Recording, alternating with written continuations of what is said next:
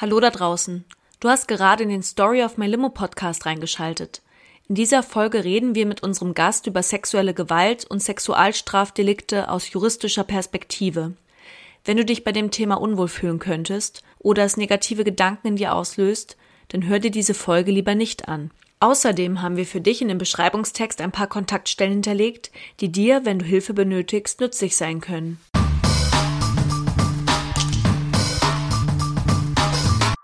Ein herzliches Hallo in die Runde. Ihr hört den Story of My Limo Podcast. Mein Name ist Charlotte und zusammen mit der wunderbaren Kati führen wir in unserem Podcast Gespräche mit Menschen, die uns ihre Geschichten von großen und kleinen Lebenskrisen erzählen. Also von den Zitronen, die uns das Leben hier und da vor die Füße kullert.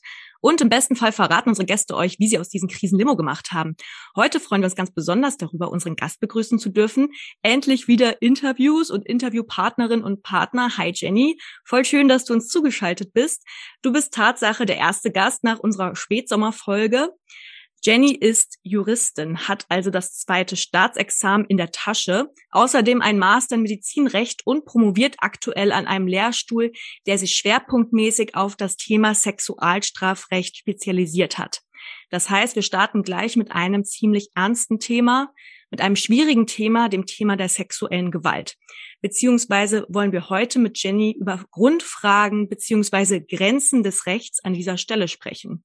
Heißt, sollte eine Vergewaltigung beziehungsweise auch nur eine versuchte Vergewaltigung in jedem Fall zur Anzeige gebracht werden, was für Stigmata über Sexualstraftaten und Vorstellungen über Täterinnen und Opfer existieren und beeinflussen unter Umständen Strafprozesse und welche Rolle nimmt Jenny ganz persönlich, aber vor allem als Juristin bei solchen Prozessen ein.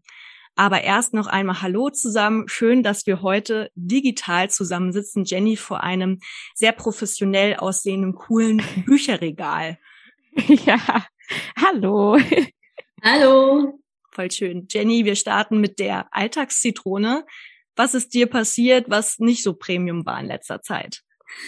Ja, dazu muss ich tatsächlich ein ganz klein bisschen ausholen. Ich bin nämlich ein, ein Großstadtkind, aber sehr ländlich verwurzelt. Heißt, ich brauche immer ein Auto und habe sieben Jahre lang einen kleinen süßen Twingo gefahren, der mir sehr ans Herz gewachsen ist, aber davon lebte in der Werkstatt zu sein. Also er war praktisch dauerhaft in der Werkstatt und kostete im Ergebnis mehr Werkstattkosten, als ich hätte mir je leisten können normalerweise.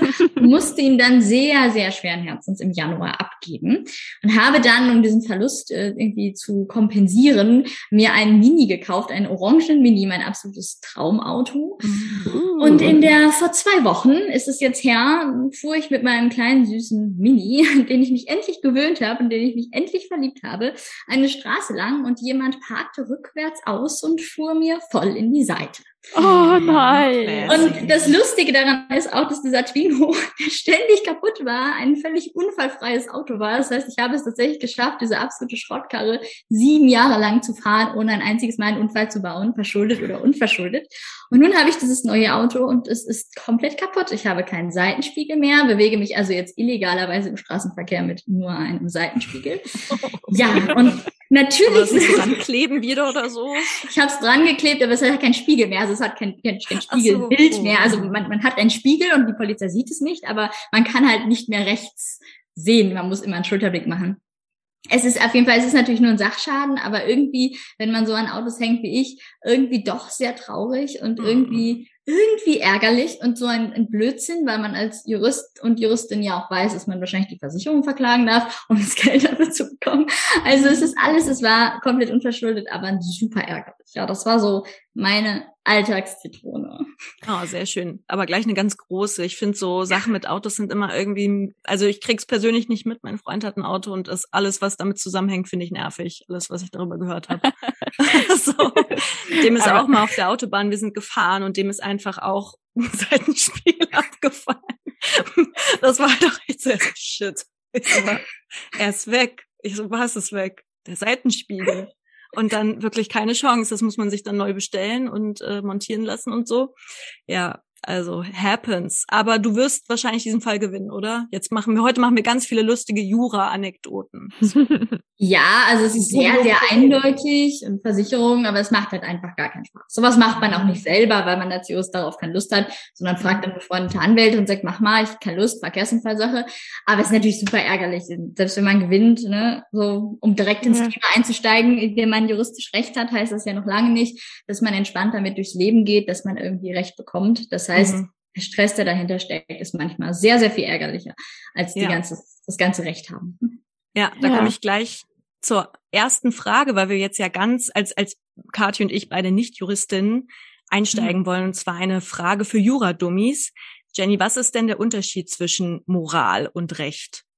Das ist eine große philosophische Frage, ja. aber vielleicht müssten wir es am Anfang klären bei so einem Thema wie Sexualstrafdelikte glaube, die Frage so eindeutig zu beantworten, ist gar nicht so richtig möglich. Also ich denke, viele Rechtsphilosophen werden da sehr, sehr unterschiedlicher Meinung zu sein. Auch da mhm. sind wir direkt im Thema. Juristinnen sind sich selten einig. Ähm, der ganz wesentliche Unterschied ist, denke ich, am besten klar gemacht, wenn man es über das Recht definiert. Was Moral ist, ist, denke ich, eine Frage, die ich euch nicht beantworten kann. Darüber können wir gerne diskutieren. Aber was Recht ist, ist, denke ich, ganz klar. Vor allem im strafrechtlichen Sinne ist Recht erstmal alles das, was im StGB steht. Fliegen, ja, also alles, was in diesem süßen Büchlein steht, ähm, wird vermutlich recht sein. Alles andere wäre schlecht. Das heißt, alles, was uns der Gesetzgeber gegeben hat an Strafnormen, ist recht in unserem Sinne. Und alles andere kann man darüber diskutieren, ob es Moral ist oder nicht Moral ist. Auf jeden Fall kann natürlich auch rechtliche Normen Ausfluss von Moral sein. Auch das sollte man sich bewusst machen. Also juristische Normen kommen dadurch zustande, dass sich die Gesellschaft überlegt hat, das möchten wir nicht in unserer Gesellschaft. Das ist verpönt. Das möchten wir penalisieren. Und so entstehen ja dann Normen. Das heißt, das Moral steht vor dem Recht. Und ähm, im Endeffekt entsteht das Recht aus der Moral, aber es gibt natürlich immer noch sehr, sehr viel mehr Moral, als es Recht gibt, würde ich einfach mal behaupten. Und dann vielleicht als Seiten, kleiner Seiteneinschub, der beim Sexualstrafrecht nicht so viel Relevanz hat, ist es natürlich so, dass diskutiert wird, ob es sowas wie Naturrecht gibt, also ob es irgendetwas gibt, was uns zusteht, ohne dass wir als Gesellschaft uns darüber je Gedanken gemacht haben. Also sowas wie Menschenwürde, das nun aber im Sexualstrafrecht eher eine untergeordnete Rolle spielt, weil wir da eigentlich genug Normen haben. Es ist nicht so, als hätten wir da riesen Regelungslücken, sondern das brauchen wir eher, wenn wir so an Revolution denken. Mhm. Aber ist nicht das Recht auch veränderbar? Also vor allem beim Thema Vergewaltigung. Ich meine, zeitlang war ja wenn wir es jetzt als Vergewaltigung bezeichnen, in der Ehe nicht strafbar. Das wurde ja geändert. Das heißt, da sowohl Moral ändert sich, was in einer Gesellschaft als moralisch angesehen wird, genau, und das Strafrecht reagiert darauf. Genau. Richtigerweise sollte es genauso sein, nämlich, dass sich eine gesellschaftliche Anschauung verändert und dann das Recht sich dem anpasst. Man denke nur beispielsweise an den 175 alte Fassung, also an die Bestrafung Homosexueller. Ähm, das ist definitiv so ein Ausfluss eines gesellschaftlichen Wandels. Tatsächlich gibt es beides so ein bisschen auch anders. Bei den 175er gab es einen sehr frühen gesellschaftlichen Wandel und eine sehr späte Gesetzesanpassung. Ja. Und im Sexualstrafrecht erleben wir derzeit oder generell im Strafrecht erleben wir etwas, das eher so in Richtung geht, der Gesetzgeber macht von oben herab Dinge, die vielleicht noch gar nicht so den gesellschaftlichen Wandel abbilden oder wo die Gesellschaft sich gar nicht so einig ist. Das ist sehr schwierig, weil eigentlich ist der Gesetzgeber ja vom Volk ja, gewählt und soll eigentlich so diesen roten Faden der Demokratie, der soll ja nach oben führen und den gesellschaftlichen Wandel abbilden. Grundsätzlich ist es aber die Idee, also was du sagst, Moral führt zu Recht. Mhm. Ich habe ähm, ich bin ja hier so ein bisschen heute die, die so ein bisschen vielleicht in Anführungszeichen die dummen Fragen stellt. Ähm, es gibt keine dummen Fragen. Nein, Party. das stimmt das natürlich. Haben wir gelernt in der Uni. ähm, kannst du denn erklären, woran das liegt, dass zum Beispiel der 175er, warum das so lange auch gedauert hat, bis das tatsächlich, ich weiß jetzt nicht mehr genau das Jahr, das war auf jeden Fall in den 90ern, ähm, bis es dann tatsächlich auch äh, in unsere die Gesetzeslage sich geändert hat? Also das ist natürlich immer sehr, sehr unterschiedlich von ähm, Gesetz zu Gesetz. Also es gibt mhm. immer verschiedene Gründe. Wir, wir denken nur an so Dinge wie Ehe für alle, wo man sich auch fragt, warum erst jetzt? Ähm, ja. Der 175er ist komplett aufgehoben worden 1994, was relativ spät war, wenn man überlegt, dass die DDR diese Art von Bestrafung schon ganz, ganz lange nicht mehr hatte. Dann wird es häufig daran gelegen haben, dass entsprechend die Vertretungen, also unsere gewählten VertreterInnen, ähm, eben noch nicht ganz das abbildeten, was vielleicht wir oder wir als Teil der Gesellschaft als gesellschaftliche Entwicklung erkannt haben. Wir haben ja auch eine gewisse Vierjahresverzögerung. Also wir wählten jetzt einen Bundestag.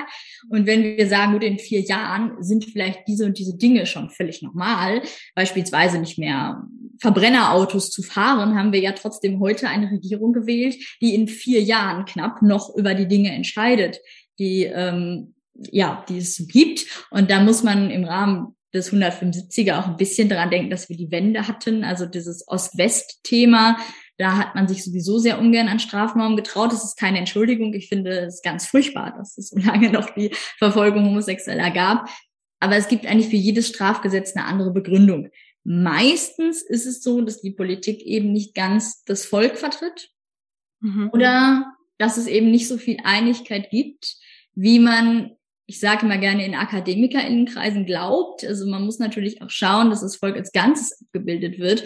Und wie wir jetzt hier sitzen und sagen, wir können es überhaupt vielleicht nicht vorstellen, gewisse Einigkeit besteht sicherlich unter uns darin, dass Frauenförderung und Gleichberechtigung ein Thema ist, das ganz, ganz klar sein sollte, gibt es eben immer noch sehr viele Menschen, die das ganz anders sehen. Und wenn eine Regierung korrekt ein Volk abbildet, bildet es eben auch das ab. Mhm um ein bisschen, genau, jetzt haben wir allgemein über das Thema Recht gesprochen. Jetzt geht's aber ja prinzipiell heute um äh, Sexualstrafrecht und vor allem um dich.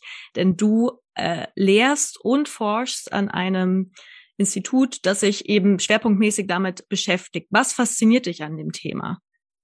Oder wie bist du dazu gekommen, da zu bleiben?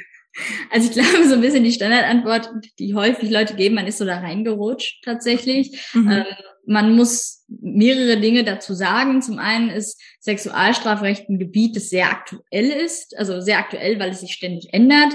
Äh, man muss auch irgendwie sagen, dass vieles von Zufall abhängt. Man fängt irgendwo als Hilfskraft an und der dort arbeiten, die dort arbeitenden Menschen forschen in diesem Bereich und man, man findet es einfach spannend. Ich, ich denke mal, es wäre jetzt unfair zu sagen, ich wollte das schon immer. Es hätte genauso sein können, dass ich mich theoretisch mit Unterlassungsdelikten beschäftige und genauso viel Spaß daran gefunden hätte. Okay. Warum ich Klingt dabei bleibe. Nicht so spannend, das andere. Ich weiß gar nicht, was das ist.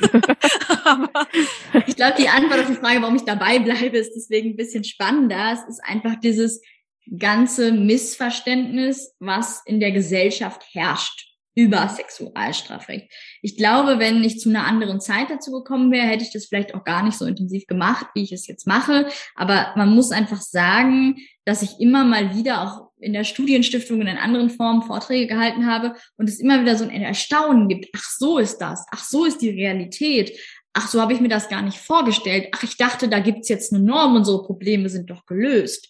Und irgendwie habe ich nach und nach immer auch mit Freunden, Bekannten in Diskussionen einfach gemerkt, da gibt es so viele Missverständnisse und ich verstehe mich schon sehr lange als Feministin und persönlich immer wieder für diese Themen eingetreten bin und dann so eine Hasswelle mir entgegenkam, wenn ich geäußert habe, na ja, aber vielleicht hilft es nicht, Strafhöhen anzuheben. Mhm. Dann reagieren alle, ja doch, das ist doch die Lösung. Und man muss ihnen erstmal erklären, dass wissenschaftlich die Lage einfach ganz anders aussieht.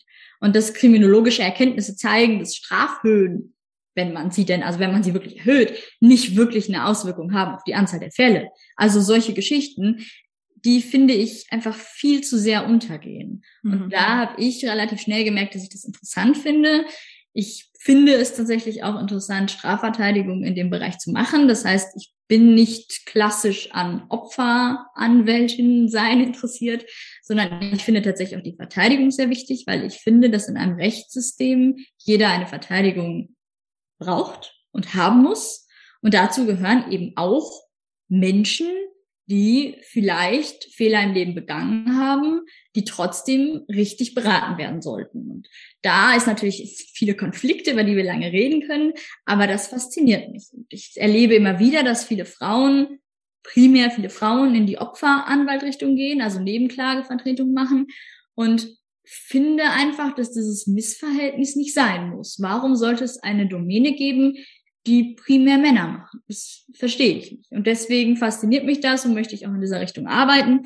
Und deswegen mache ich es jetzt erstmal auch wissenschaftlich, um da eben diese Basis für zu haben. Mhm.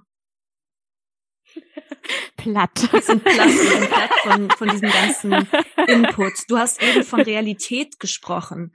Oder beziehungsweise, so wird die Realität wahrgenommen. Aber wie die eigentliche Realität aussieht, zum Beispiel bei Strafprozessen, ist eine komplett andere. Kannst du uns da vielleicht ein bisschen mitnehmen? Das heißt, es gibt eine Person, ich will jetzt gar nicht sagen Frau oder Mann, aber es gibt eine Person, die zeigt an, ich wurde vergewaltigt von X. What happens? Also grundsätzlich müssen wir, glaube ich, ein bisschen differenzieren zwischen jemand klassisches, klassisches ähm, ja, Bild, das wir so vor Augen haben, ist dieses, da ist jemand durch den Wald spazieren gegangen, wurde in den Busch gezerrt und vergewaltigt. Mhm. Ich denke, das sind Fälle, da haben wir tatsächlich ein ganz gutes Bild von. Ja, das ist wie ein Mord. Wenn diese Person gefasst wird, dann wird sie auch entsprechend einem Richter vorgeführt und wir werden einen entsprechenden Prozess haben, wie wir uns das vorstellen. Das ist ziemlich klar, es ist ziemlich eindeutig. Aber im Rahmen der Sexualdelikte gibt es halt hinter diesem Bereich dieses ja eindeutige Vergewaltigung mit mit Körperverletzung, vielleicht sogar mit Mord, Totschlag, gibt es eben ganz ganz viel. Das fängt ja mhm. mittlerweile bei dem Belästigungstatbestand an. Das heißt, schon das auf den Po fassen in der U-Bahn fällt ja unter ein Sexualdelikt, vermutlich. Also wenn man der herrschenden Rechtsprechung folgt. Und da ist es eben ganz was anderes. Man muss sich mhm. vorstellen, jemand zeigt so etwas an. Da fängt es schon mal an. Wie ist überhaupt das Anzeigeverhalten? Wird sowas überhaupt angezeigt? Wenn ja, warum zeigt diese Person das an? Fühlt sie sich tatsächlich belästigt? Wie viele Fälle von falschen Anzeigen gibt es eigentlich? Das heißt, da muss man schon immer sich, sich fragen, wo kommt das eigentlich her? Mhm. Wenn man dann aber bei diesem Ergebnis ist, also sozusagen die Frage, die du gestellt hast, was passiert dann eigentlich, ist, was vor allem passiert, immer direkt eine Stigmatisierung der Person, die da beschuldigt wird. Das mhm. heißt, wir haben bei Sexualdelikten sehr stark vorverlagert, so eine Art, oha, da gibt es einen, einen, einen Vorwurf, will ich ihn jetzt mal nennen. Und ohne dass dieser Vorwurf vielleicht irgendwie in irgendeiner Art und Weise bewiesen ist, ohne dass irgendjemand angefangen hat, darüber zu sprechen, ist es gesellschaftlich sofort, oh, ein Sexualdelikt. Auch wenn es vielleicht auf der Ebene von einer Sachbeschädigung ist. Keinen würde es interessieren, wenn der Arbeitskollege gestern Abend bei den Nachbarn auf der Terrasse eine Vase zerschlagen hat. Es würde aber jeden interessieren, wenn derselbe Kollege in der U-Bahn einer Frau auf den Hintern gefasst hat. Also wir haben ein ganz anderes, ganz anderes Bild. Das heißt, im Vorfeld eines Prozesses passiert es sehr oft, dass gerade Ärzte, jemand, der in dem Kinderbereich tätig ist, Menschen, denen Pädophilie vorgeworfen wird und irgendwas in der Richtung machen, schon ihren Job verlieren. Also wir müssen uns vorstellen, dass viele Menschen, bevor es überhaupt zu einem Prozess kommt, schon ihren Job los sind. Dass viele verlassen werden von ihren Partnerinnen, dass ganz, ganz, also das ist Standard, das erlebe ich tatsächlich täglich, ähm, dass ganz viele erstmal den Kindern, die Kinder vorenthalten werden, das Jugendamt schaltet sich ein. Also da passiert ziemlich viel, teilweise auch richtig, aber da passiert halt sehr, sehr viel. Und dann und erst. oder? Und, und sehr, sehr schnell häufig. Mhm. Und dann erst kommt es zum Prozess. Und wenn in dem Prozess rauskommt, dass diese Person das auch wirklich getan hat, also es bewiesen werden kann, mag das auch sogar im Nachhinein betrachtet richtig sein. Aber die Sache an sich bleibt falsch, nämlich dass jemand vorverurteilt wurde. Denn eigentlich entscheidet das Gericht ja darüber. Das heißt, die meisten Anwälte, die Anwältinnen unter uns, die sich mit solchen Themen beschäftigen, betreiben erstmal Schadensbegrenzung und versuchen am Anfang, ja, zu schauen, was besteht überhaupt, wie, wie kann ich das irgendwie in Zaum halten, bevor es dann zum Prozess kommt. Mhm. Und was da psychisch passiert, ist nochmal eine ganz andere Sache. Also was mit der Person psychisch passiert. Und dann ist es eben auch so, dass Entschuldigungen in dem Bereich eben ganz, ganz kleine Relevanz haben. Ja, es ist sehr selten, dass Fälle eingestellt werden, also im, im Verfahren, im Ermittlungsverfahren eingestellt werden, die Sexualdelikte betreffen. Also wenn ich jetzt bei meinem Nachbar die Vase kaputt gemacht habe und der zeigt mich an, dann gehe ich hin, entschuldige mich vielleicht, entschädige ihn und dann wird die Staatsanwaltschaft vermutlich sagen, gut, das interessiert uns jetzt nicht mehr, das stellen wir ein. Mhm. Das wird im Rahmen von Sexualdelikten nicht passieren. Das heißt, die wahrscheinlich nicht passieren. Das heißt, die Arbeit ist eine andere und die Prozesse sind emotional sehr viel aufgeladen. Also das Verfahren selbst, das Hauptverfahren ist von ganz, ganz vielen Seiten sehr emotional aufgeladen. Von dem Angeklagten, aber eben auch von dem Opfer, von dem potenziellen, von Zeugen, die irgendwelche Aussagen treffen. Häufig leider, muss man sagen, auch auf Seiten der Staatsanwaltschaft. Das ist nicht selten und das verstehe ich auch, dass selbst betroffene Personen tätig werden in den Bereichen. Das heißt, Menschen, die selber mal Opfer von sexueller Belästigung geworden sind. Und da hat man eine andere Art von Verfahren, als wenn es um Ladendiebstahl bei Rewe an der Kasse geht. Das ist einfach was ganz anderes. Rewe interessiert das nicht. Und ähm, da muss man eben ganz anders arbeiten und auch sehr, um das jetzt mal die persönliche Note so ein bisschen reinbringen zu dürfen, ja. einfach sehr auf sich selber aufpassen. Weil es ist nun auch nichts Ungewöhnliches, dass auf unserer Seite solche Dinge schon mal passiert sind. Ähm, ich, ich erlebe das immer wieder, dass mir andere KollegInnen erzählen, dass auch sie Opfer von sexueller Belästigung geworden sind. Das ist nichts Ungewöhnliches. Mhm. Und man ist ja auch ständig damit konfrontiert. Und dass es sich nicht auf sein eigenes Leben und ganz wichtig auf sein eigenes Sexualleben auswirkt, wenn man sich sechs, sieben Stunden kinderpornografisches Material ansieht oder sich ansehen muss, wie Person X vergewaltigt wurde. Das bedarf eben sehr, sehr viel Mental Health Care, die leider noch gar nicht so berücksichtigt wird. Ich kenne da relativ wenig Menschen, die da offen mit umgehen. Mhm. mhm. Ähm, ich finde alles, was du gerade gesagt hast, besonders im Hinblick, wenn ich das mal so laienhaft sagen darf, ähm, auf den aktuellen, auf die aktuelle mediale Diskussion sehr, sehr spannend. Weil ich habe das Gefühl, im Fall von, vielleicht ist jetzt äh, Spoiler Alert, es geht um Luke Mockridge und Ines Anjoli, wuhu, Überraschung. Ähm, da habe ich jetzt alles, was, ich habe das Gefühl, alles, was du jetzt beschrieben hast, ähm, war ja da genau andersrum. Also da ist ja anfangs sehr, sehr, sehr, sehr wenig passiert. Er hat seinen Job nicht verloren. Das, äh, das Verfahren wurde meines Wissens nach eingestellt. Ähm, und die große Welle der Empörung kam danach. Wie, wie würdest du denn das? Ich finde es sehr interessant, wie du das aus deiner Sicht einschätzt. Ich meine, gut, wir sind jetzt alle Außen, Außenstehende, haben wahrscheinlich auch nur medial das so aufgreifen können. Und es ist bestimmt auch schwierig irgendwie einzuschätzen. Aber gerade da finde ich diese Akzeptanz auch von der Gesellschaft, so dieser Vorwurf, sie hat das erst Monate später angezeigt. Sie war dann auch noch mit ihm im Disneyland. Wie kann denn das alles sein? Das hast du ja vorhin auch angesprochen, diese Akzeptanz, wie das zur Anzeige kommt. Wie siehst du das? Also wie blickst du auf den Fall? Ganz kurz, bevor du da reingehst, Jenny, äh, Kati, kannst du uns mal kurz mitnehmen? Vielleicht hat es nicht jeder mitbekommen, was da eigentlich passiert ist. Wer ist Luke Mockridge? Wer ist Ines Anioli? Oh je, oh je, das ist grob. Nur grob, dass die Leute ähm, nicht super lost sind. Ich habe letztens ja. mit meiner WG drüber geredet und weil ja. waren, also einer war so, Luke Mockridge ist who? Okay, okay. Luke Mockridge ist ein sehr erfolgreicher deutscher Comedian ähm, der vor einiger Zeit, oder ich, ich wann, wann kam das so ins Rollen? So vor vor einem halben Jahr, würde ich sagen, ähm, sich also quasi eine Anzeige bekommen hat von seiner Ex-Freundin Ines Agnoli, aber zu dem Zeitpunkt war auch noch nicht klar, dass sie das oder wer da jetzt im Spiel ist, ähm, in Bezug auf, ich weiß gar nicht, oh Gott, war es sexuelle Belästigung oder war es schon Vergewaltigung? Ähm, der Stand der Dinge laut Spiegelartikel, wobei wir das nicht wissen, war mhm. wohl der Vorwurf der versuchten Vergewaltigung. Versuchten Vergewaltigung, genau.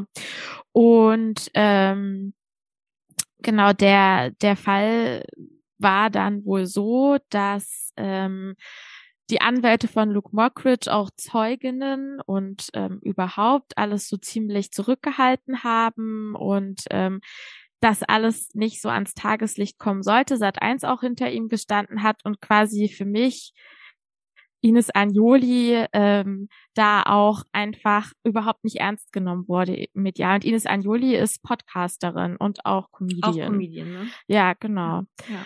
Und ähm, also ihr könnt, ich will das, das ist super vielschichtig, deswegen wollte ich das jetzt auch nicht so groß aufmachen. Da gibt es unfassbar viele Artikel auch zu lesen oder einen großen Spiegelartikel, aber auch noch Interviews und so weiter und so fort. Ähm, und da hat sich ja auch so ein bisschen die mediale Gesellschaft gespaltet. Die einen, die halt quasi Luke Mockridge unterstützt haben und gesagt haben, so, wir stehen zu dir. Und sehr, sehr wenige Mutige, die gesagt haben, ähm, man muss äh, das zur Sprache bringen, was Luke Mockridge vorgeworfen wird, sozusagen. Ja, so würde ich das jetzt umreißen, wenn ihr ergän ergänzt gerne. Ja. Also ich glaube, was man vorwegschicken muss, ist natürlich, dass das ein Fall ist, wo niemand, niemand von uns, aber auch ja. niemand anders außer die beiden weiß, was tatsächlich vorgefallen ist. Ja, also ich, ich, ich versuche immer so ein bisschen den Menschen nahezubringen, wie solche Situationen in Beziehungen eigentlich entstehen, indem man sich vielleicht mal an seine eigenen Beziehungen zurückerinnert. Irgendwelche schlimmen Trennungen, ähm, irgendwelche schwierigen Situationen, familiäre Streitigkeiten, wo man vielleicht Teller an Wände geworfen hat. Ich weiß nicht, wenn man sowas mal erlebt hat, wo man als Juristin sofort sagt, okay, da hat gerade jemand die Grenze überschritten. Das heißt, da sind gerade tatsächlich strafrechtliche Dinge passiert. Und genauso wie wir sowas nicht in die Öffentlichkeit tragen und ich nicht und ihr auch nicht in einem Podcast erzählt, wie ihr euch von euren Ex-Freunden trennt, so genau so wissen wir eben auch nicht, ja oder schon, aber halt nie unter Wahrung der Ja, ja. ja, ja. ähm, genau so wissen wir nicht, was dort vorgefallen ist. Das ist, glaube ich, das Allerwichtigste. Was man auch wissen muss, ist, dass die Anzeige, es gab diese Anzeige, ähm, wo wir nicht genau wissen, was der Inhalt der Anzeige war. Also zumindest gibt es keine Veröffentlichung der Akte, die hundertprozentig sicher ist, ähm, außer die von dem Spiegel. Und die Staatsanwaltschaft hat vor allem wegen diverser Widersprüche die Ermittlungen eingestellt in dem Fall. Das mhm. heißt, die Staatsanwaltschaft hat mangels hinreichendem Tatverdacht gesagt, hier wird nicht weiter ermittelt. Dazu gibt es jetzt ein paar Dinge. Dann, also was dann passiert ist, ist das folgende. Es wurde trotzdem versucht, das Ganze medial, also ihn sozusagen medial, wenn schon nicht staatsanwaltschaftlich, dann medial irgendwie an den Pranger zu stellen. Unabhängig davon, ob das richtig ist oder nicht. Man hat sozusagen gesehen, okay, die Staatsanwaltschaft kann, möchte in dem Fall nichts tun. Es gab auch eine, eine Beschwerde gegen die Einstellung des Verfahrens, die erfolglos blieb. Das heißt, mhm. der Rechtsweg war vollständig ausgeschöpft. Und man ist dann vermutlich, das kann man auch nur mutmaßen, aber man vermutet, dass das potenzielle Opfer an die Presse gegangen ist. Und der Spiegel hat dieses ganze Thema dann wieder an die Öffentlichkeit gebracht mit diesem besagten Artikel, der da hieß die Akte Mockridge, in dem er neben ihrer Schilderung eben auch die Schilderung anderer Frauen, anonym bleibender Frauen ja. hinzugezogen hat. Ich habe mir diesen Artikel mal durchgelesen. Das meiste, was diese anderen Frauen dort berichten, ist strafrechtlich irrelevant. Also er wird dargestellt als jemand, der einfach völlig unfähig ist, Beziehungen zu führen. Der Spiegel sprach da von toxischen Beziehungen. Mhm. Aber das, was dort die anonymen anderen Frauen berichten, ist weitestgehend strafrechtlich irrelevant. Zumindest zum Tatzeitpunkt auch irrelevant. Auch da muss man ja ein bisschen drauf schauen. Ähm, das heißt, so richtig ja, juristisches macht der Spiegel nicht. Das Einzige, was der Spiegel macht und auch stark kritisiert worden ist, ist Auszüge aus Ermittlungsakten veröffentlichen. Also schreibt, was in den Ermittlungsakten passiert ist. Dazu muss man wissen, dass prozessuale Ermittlungsakten eigentlich nur den Beteiligten zur Verfügung stehen. Das heißt, die Veröffentlichung von Ermittlungsakten ist zumindest juristisch nicht korrekt. Also das ist pressemäßig nicht in Ordnung. Das darf nicht passieren. Es passiert trotzdem regelmäßig, das weiß ich, aber es ist erstmal so nicht in Ordnung. Mhm. Das kam dann so hoch und dann gab es eine Solidarisierungswelle, wie ich fand, von vielen Feministinnen, die gesagt mhm. haben, man muss die Geschichte der Frauen hören. Wenn man jetzt fragt, was da juristisch hintersteht, bin ich tatsächlich ziemlich schockiert über die Berichterstattung. Ähm, wenn man hat hier nicht den Fall von in dubio pro reo, wie immer wieder behauptet wird. Also es ist nur im Zweifel für ihn, sondern die Ermittlungen sind tatsächlich eingestellt. Das heißt, es gibt keinen hinreichenden Tatverdacht. Okay. Hinreichender Tatverdacht bedeutet im juristischen, ich erklär das mal, ich glaube, das ist nicht so selbstverständlich. Ja, auf jeden Fall, bitte. Also hinreichender Tatverdacht, den bejahen wir Juristen, wenn eine Verurteilung wahrscheinlicher ist als ein Freispruch. Umgedreht mhm. verneinen wir den hinreichenden Tatverdacht, ist ein Freispruch wahrscheinlicher als eine Verurteilung. Das heißt, man darf dieses Verfahren auch gar nicht fortführen, wenn kein hinreichender Tatverdacht besteht. Mhm. Das heißt, juristisch ist das nicht in dubio pro reo, juristisch ist das Ganze abgeschlossen. Es ist wie ein Freispruch. Es ist nichts anderes.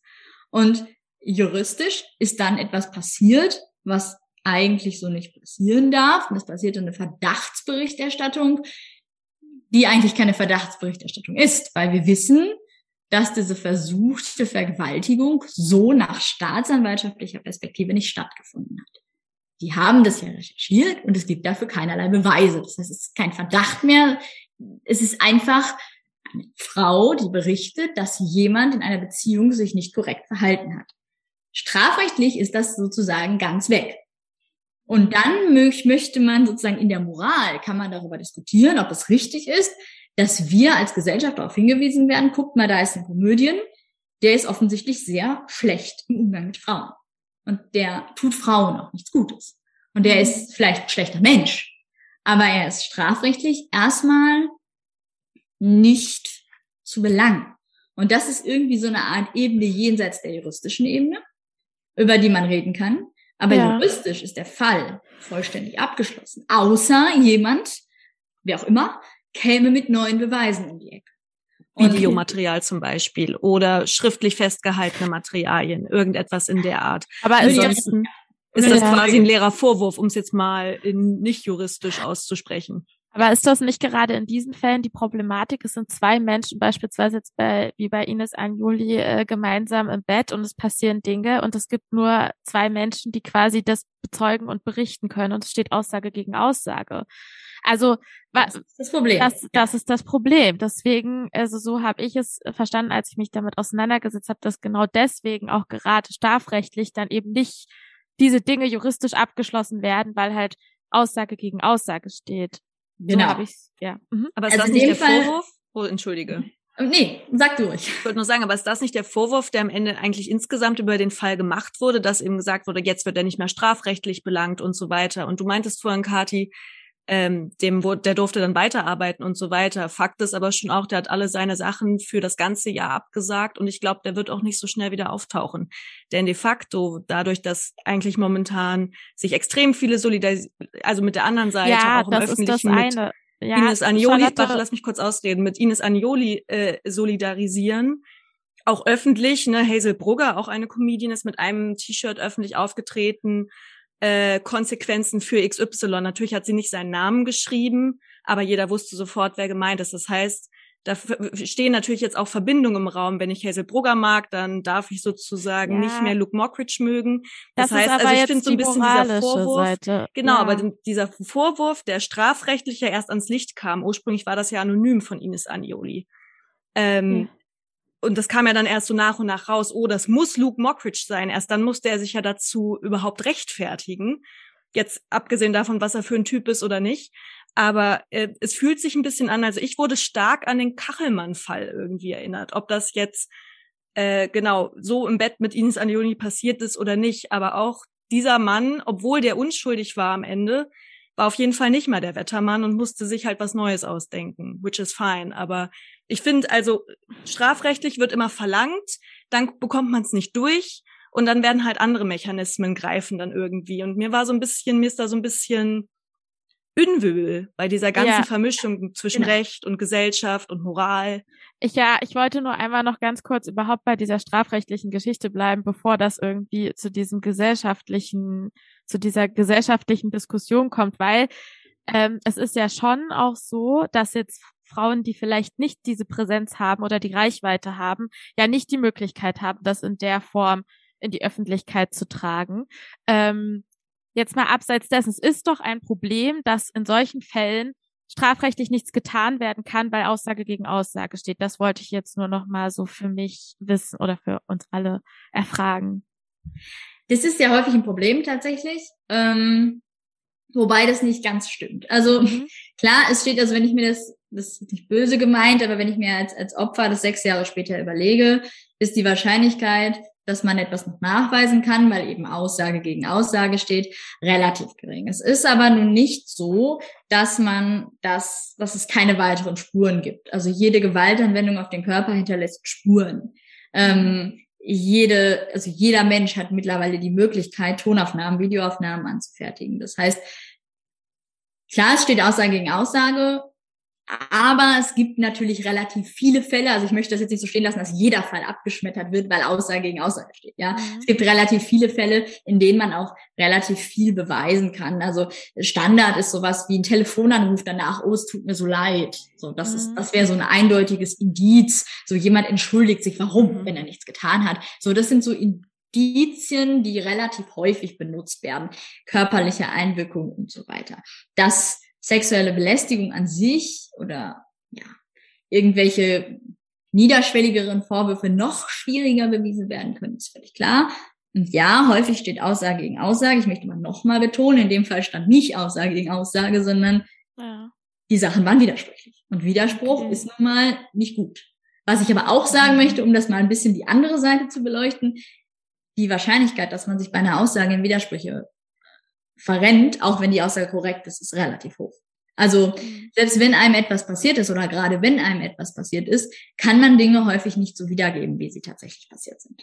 Also mhm. wenn man sowas schon mal erlebt hat, irgendwo öffentlich angegangen worden ist oder irgendwelche übergriffigen Männer hatte, in welcher Form auch immer, oder auch übergriffige Frauen, auch das soll es geben, ähm, dass man das nicht mehr wiedergeben kann, wenn man das einmal mal selbst erlebt hat, das merkt man relativ schnell. Und auch da ist natürlich dann wieder die andere Seite schwierig. Ist dann wirklich die Aussage widersprüchlich?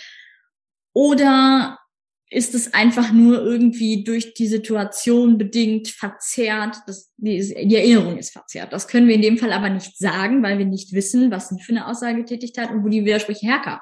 Es mag auch sein, dass es ein Alibi gab, ein eindeutiges. Ja, vielleicht lief er über die, durch die Überwachungskamera am Düsseldorfer Flughafen, als es angeblich passiert sein soll. Dann sind die Widersprüche recht eindeutig. Okay. Das wissen wir nicht. Mhm. Was wäre denn, ähm, wenn das jetzt einem Menschen passiert, sage ich mal, auch in einem Rahmen, wo man vielleicht auch nicht direkt körperliche Spuren erkennt, was weiß ich, man stürzt irgendwie betrunken, was ja sowieso ein schwieriges Thema ist in unserer Gesellschaft, mit einem Typen. Ich jetzt, ich sage es jetzt mal so, so dieses mhm. classy, die classy Story. Ja. Und eigentlich denkt man sich dann so, boah, nee, jetzt hier will ich eigentlich nicht mehr und der Typ checkt es nicht und hört und versteht ein Nein einfach nicht als Nein. Was kann man dann als Mensch tun äh, danach, damit man irgendwie relativ, damit man handlungsfähig ist in dem Fall? Was würdest du da für Werkzeuge an die Hand geben? Ich sag mal so, erstmal das gesunde Menschen, den gesunden Menschenverstand einschalten. Ich möchte es auf gar keinen Fall gut reden. Niemand sollte übergriffig sein. Jeder Mensch sollte ein Nein verstehen ich sage immer, das habe ich auch schon häufiger mal gesagt und werde dafür immer wieder angegriffen, wenn man selbst nicht mehr in der Lage war, Nein zu sagen, wie kann man dann erwarten, dass die andere Person das Nein versteht?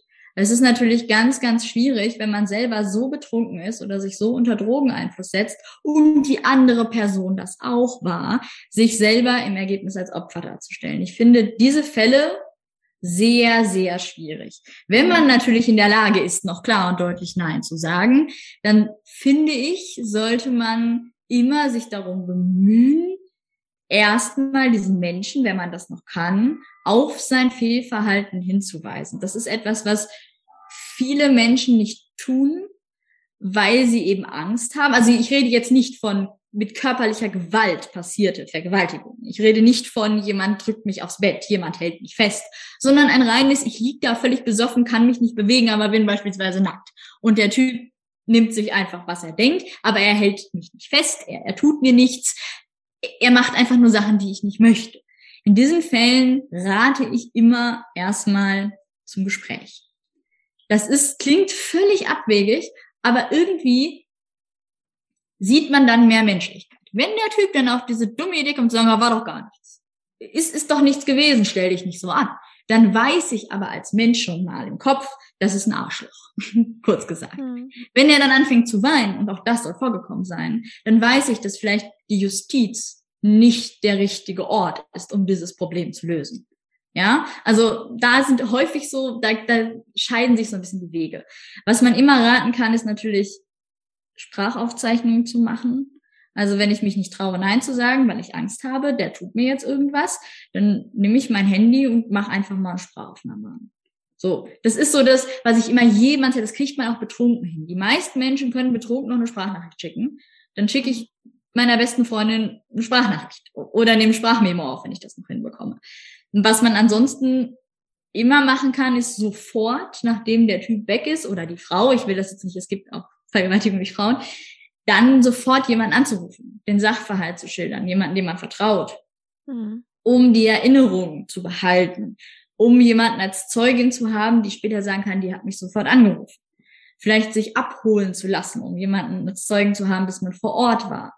Mhm. Wenn man irgendwelche körperlichen Spuren hat, möglichst sofort ins Krankenhaus zu gehen. Da vielleicht an der Stelle der Hinweis, es gibt überall die Möglichkeit, ähm, eine vertrauliche Befundsicherung zu machen. Ähm, Was keine Vertrauliche Befundsicherung bedeutet, dass die gesamten körperlichen Befunde festgehalten werden, aber ohne Nennung von Daten. Das heißt, ich kann jederzeit zum Krankenhaus gehen und sagen, ich hätte gerne diese Befunde für die Polizei. Aber wenn ich keine Anzeige mache, passiert damit nichts. Die Kranken, also normalerweise wäre ja jede Person, die davon Kenntnis erlangt, verpflichtet, das anzuzeigen. Das Krankenhaus ist das dann aber nicht. Das heißt, die sichern erstmal die Befunde. Man kann nach Hause fahren und sich ganz in Ruhe überlegen, möchte ich diesen Menschen anzeigen? Möchte ich mir einen Anwalt dazu nehmen? Auch ein Tipp, der hilft. Wenn man Angst hat, falsche Aussagen zu machen, nimmt man sich einen Anwalt. Mhm. Der wird einen darüber beraten, an welche Stelle man sich wendet, was man tut. Ähm, wird der mir einfach gestellt oder wie ist das? Ja, ich kann mir das, das jetzt gar nicht vorstellen. Die, manche haben vielleicht nicht die Kohle dafür. Nicht die Kohle dafür. Das heißt, wenn man das Geld nicht hat, bekommt man, hat man die Möglichkeit, da Anträge zu stellen, dass es auch staatlich übernommen wird. Also auch Nebenklagevertretung wird, kann staatlich übernommen werden. Ich, ich vereinfache das jetzt, da gibt's Fachbegriffe für. Dabei wird ein zuverlässiger Anwalt oder eine zuverlässige Anwältin behilflich sein. Mhm. Also jetzt natürlich nicht Star-Anwalt XY oder Star-Anwältin XY, dann geht man zu einem normalen Strafverteidiger, zu einer normalen Strafverteidigerin und die wird einem dabei helfen, diese Anträge aufzustellen. Da werden die ein oder anderen Justizgänge dann natürlich nötig werden. Das ist leider so, wenn man sich das selber nicht leisten kann. Aber tendenziell empfiehlt sich auch das. Und weil du gerade sagtest, keine Spuren hinterlassen, auch da muss man sagen, es gibt manchmal mehr Spuren, als man denkt. Also insbesondere was so ähm, Spermaspuren im Mund und so weiter angeht, das muss ja nicht unbedingt körperliche Gewalt einwirkend sein. Es reicht ja erstmal, dass ich den Nachweis habe, diese Person hatte mit mir überhaupt in irgendeiner Form Geschlechtsverkehr. Das ist mhm. ja schon mal schön. Und wenn ich im Krankenhaus einem Arzt sage, das ist gegen meinen Willen passiert, dann wird er das sichern. So oder so. Und da dieser Tipp, das ist immer sehr, sehr schwierig, nicht duschen. Ich glaube, jeder von uns kennt diese Situation, dass man irgendwie unangenehm vielleicht mit einem Menschen zusammen war, körperliche Nähe hatte, die man hinterher nicht mehr so wollte oder die man schon währenddessen nicht wollte. Da ist der Drang, duschen zu gehen, relativ hoch.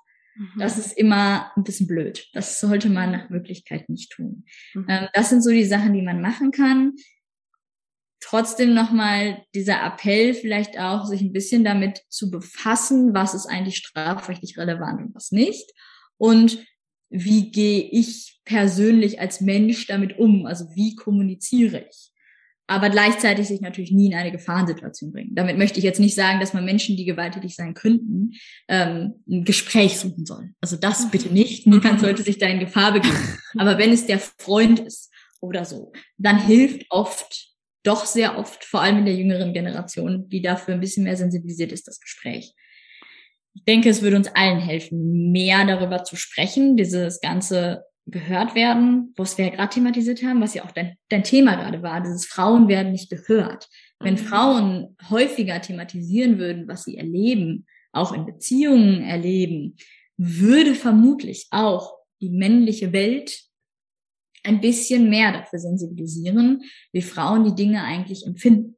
Mhm. Ja, nicht jeder Mann ist ein Monster. Viele Männer sind vielleicht auch durch falsche Erziehung, vielleicht auch durch Anerziehung falscher Verhaltensweisen so geworden. Niemand wird so geboren. Man muss sich Gedanken machen, wo kommt das her? Und dass das schlecht ist und wir das nicht wollen, ist ganz klar. Aber die Änderung wird nicht das Strafrecht bringen. Indem wir jetzt eine Methode finden, möglichst viele Männer anzuzeigen, wird die Welt nicht besser sondern wir ja. müssen ja was anderes finden, einen anderen Hebel. Und da reicht, dann ist manchmal das darüber reden auch hilfreich. Ja, um es mal zusammenzufassen, das klingt natürlich jetzt erstmal richtig hart, aber wenn da draußen irgendjemandem was passiert ist oder auch in Zukunft, was wahrscheinlich klug wäre, ist, man hat eine Vertrauensperson, von der man weiß, der könnte ich zur Not erstmal viel erzählen, alles erzählen. B darauf achten, quasi keine eigenen Beweise am eigenen Körper zu zerstören. Wenn ich das selbst nicht schaffe, sozusagen jetzt selbst so hellsichtig zu sein, mir passiert was Schlimmes und dann irgendwie, ich rufe mal einen Krankenwagen und sichere das. Vielleicht auch da an der Stelle könnte man ja auch einen Freund, eine Freundin irgendwie mit ins Boot holen, so hey, mir ist das passiert. Jetzt müssen viele Dinge sehr schnell passieren. Kannst du mir dabei helfen? Vielleicht ist das ja auch eine Möglichkeit, um dann in einem solchen Fall äh, genau, und es wird wenig drüber gesprochen, aber ich finde immer erst dann, wenn irgendwie was eben Mediales mit irgendwelchen Promi-Menschen passiert wird, mal drüber gesprochen, aber es sind ja eigentlich eher alltägliche Probleme. Mhm. Ähm, und die meisten ähm, Übergriffe finden ja eben nicht durch den äh, äh, Unbekannten im, im, im Dornwälder äh, Perkchen statt, sondern das ist dann irgendwie im nahen Bekanntenkreis, Freundeskreis, Kolleginnen oder Kollegen, ähm, oft der eigene Partner oder die eigene Partnerin. Äh, das heißt, da vielleicht jemanden ins Vertrauen ziehen zu können und wie du es gerade so schön erklärt hast, das hätte ich jetzt teilweise alles gar nicht gewusst, was ich da tun nee. müsste. Ich auch so, nicht. Wird einem auch nicht beigebracht. So, hey, was musst Stimmt. du eigentlich tun, wenn sowas mal vorkommen kann? Und es passiert ja genug Leuten, dass man das eigentlich wissen sollte. Eigentlich schon, ja. Also da vielleicht nochmal der Hinweis, dass natürlich die Personen, die da beteiligt sind, alle schweigepflichtig sind. Also das ist vielleicht ganz wichtig für Menschen, die sich jetzt betroffen fühlen oder vielleicht das Gefühl haben, sie müssten vielleicht jetzt irgendwas in ihrem Leben noch zur Anzeige bringen. Also Ärzte, auch Psychologen, Therapeutinnen, also alles, was einem da so einfällt, sind natürlich alles schweigepflichtig. Auch die Polizei und die Staatsanwaltschaft dürfen tendenziell erstmal keine Daten nach draußen geben. Das heißt, man muss auch keine Sorge haben, dass der Arbeitgeber, die Arbeitgeberin irgendjemand davon erfährt. Das ist immer noch ganz wichtig. Und was auch wichtig ist, dass natürlich für solche Untersuchungen die Kosten die Krankenkasse übernimmt. Also da auch da sollten keinerlei Kosten auf einen zukommen. Falls da doch mal jemand auf dumme Ideen kommt, da hilft Anwalt und Anwältin. Und äh, vielleicht noch der letzte Hinweis, das ist immer ein bisschen blödes zu sagen, wenn es auch irgendwie so antifeministisch klingt, aber wenn man die Polizei hinzuzieht, dann wird es immer zu einer Anzeige kommen. Das sind alles keine ähm, Delikte, für die es eine Anzeige braucht. Das heißt, es gibt gewisse Delikte, die werden in Deutschland nur verfolgt, wenn man persönlich den Wunsch äußert, dass sie verfolgt werden. Beleidigungen zum Beispiel unter Nachbarn oder so, ne, sowas mhm. wie Arschloch wird nur verfolgt, wenn ich es explizit äußere. Mhm. Ähm, wenn man aber eine Sexualdelikt hat, dann ist die Polizei immer berechtigt, auch gegen den eigenen Willen zu ermitteln. Das heißt, selbst wenn ich mir eine Woche später überlege, ich will nicht, dass das verfolgt wird, wird die Polizei und die Staatsanwaltschaft weiter ermitteln. Das ist ein ganz blöder Hinweis. Wie gesagt, das klingt sehr antifeministisch, mhm. weil es ja eigentlich das Ziel ist, dass das verfolgt wird und dass auch die TäterInnen da ja irgendwie linkfest gemacht werden. Aber wenn ich zu dem Ergebnis komme, das, was dort in meinem Ehebett passiert ist, ist zwar ganz, ganz furchtbar, aber eine Paartherapie und vielleicht eine Gewaltpräventionsmaßnahme für meinen Partner sind irgendwie die Lösung für mich oder für uns. Und dann kommt die Polizei und nimmt einem alles, dann kann das schon dazu führen, dass es einem hinterher schlechter geht. Damit möchte ich aber niemanden dazu motivieren, Taten nicht anzuzeigen. Bitte tut das. Aber trotzdem kann es manchmal helfen, eine Stunde, zwei darüber nachzudenken. Man sollte sich immer vor Augen führen, wozu das führt, wenn man sagt, vor sechseinhalb Wochen in der Nacht, da war ich aber total betrunken und bis heute fand ich das eigentlich nicht schlimm, aber jetzt finde ich das ganz schlimm, weil der Typ hat mich verlassen. Also solche Geschichten, die tatsächlich vorkommen, was das auch mit einem und mit dem Leben der anderen Person macht. Damit sollte man niemals leichtfertig umgehen. Mhm. Puh. Ich brauche einen ganz kurzen Moment. Ich muss kurz atmen. Ja, es ist ein krasses Thema. Ja, auf jeden Fall. Ähm, ich habe hier noch ein äh, kleines Zitat vorbereitet, äh, so, weil ja man das so macht. Nee, weil ich das äh, wirklich ganz äh, spannend fand. Und zwar, wir sind vorhin es nur kurz gestreift, der ganze Kachelmann-Fall. Mhm. Für die Leute, die auch das nicht mitbekommen haben, äh, Jörg Kachelmann war ehemaliger Wettermann und wurde 2010 äh, von einer Affäre oder einer seiner vielzähligen Affären angezeigt, dass er sie vergewaltigt habe, wurde aber letztlich freigesprochen und die Anzeige der Klägerin wurde als Lüge enttat. Genau. Und ähm, als das auch, also eine ähm, Journalistin, Sabine Rückert, wer sie nicht kennt, die stellvertretende Chefredakteurin von der Zeit, hat, war unter anderem maßgeblich daran beteiligt, dass eben diese Lüge enttarnt wurde. Genau. Und von diesem Fall wurde behauptet, er schädige Frauen, die tatsächlich vergewaltigt worden sind.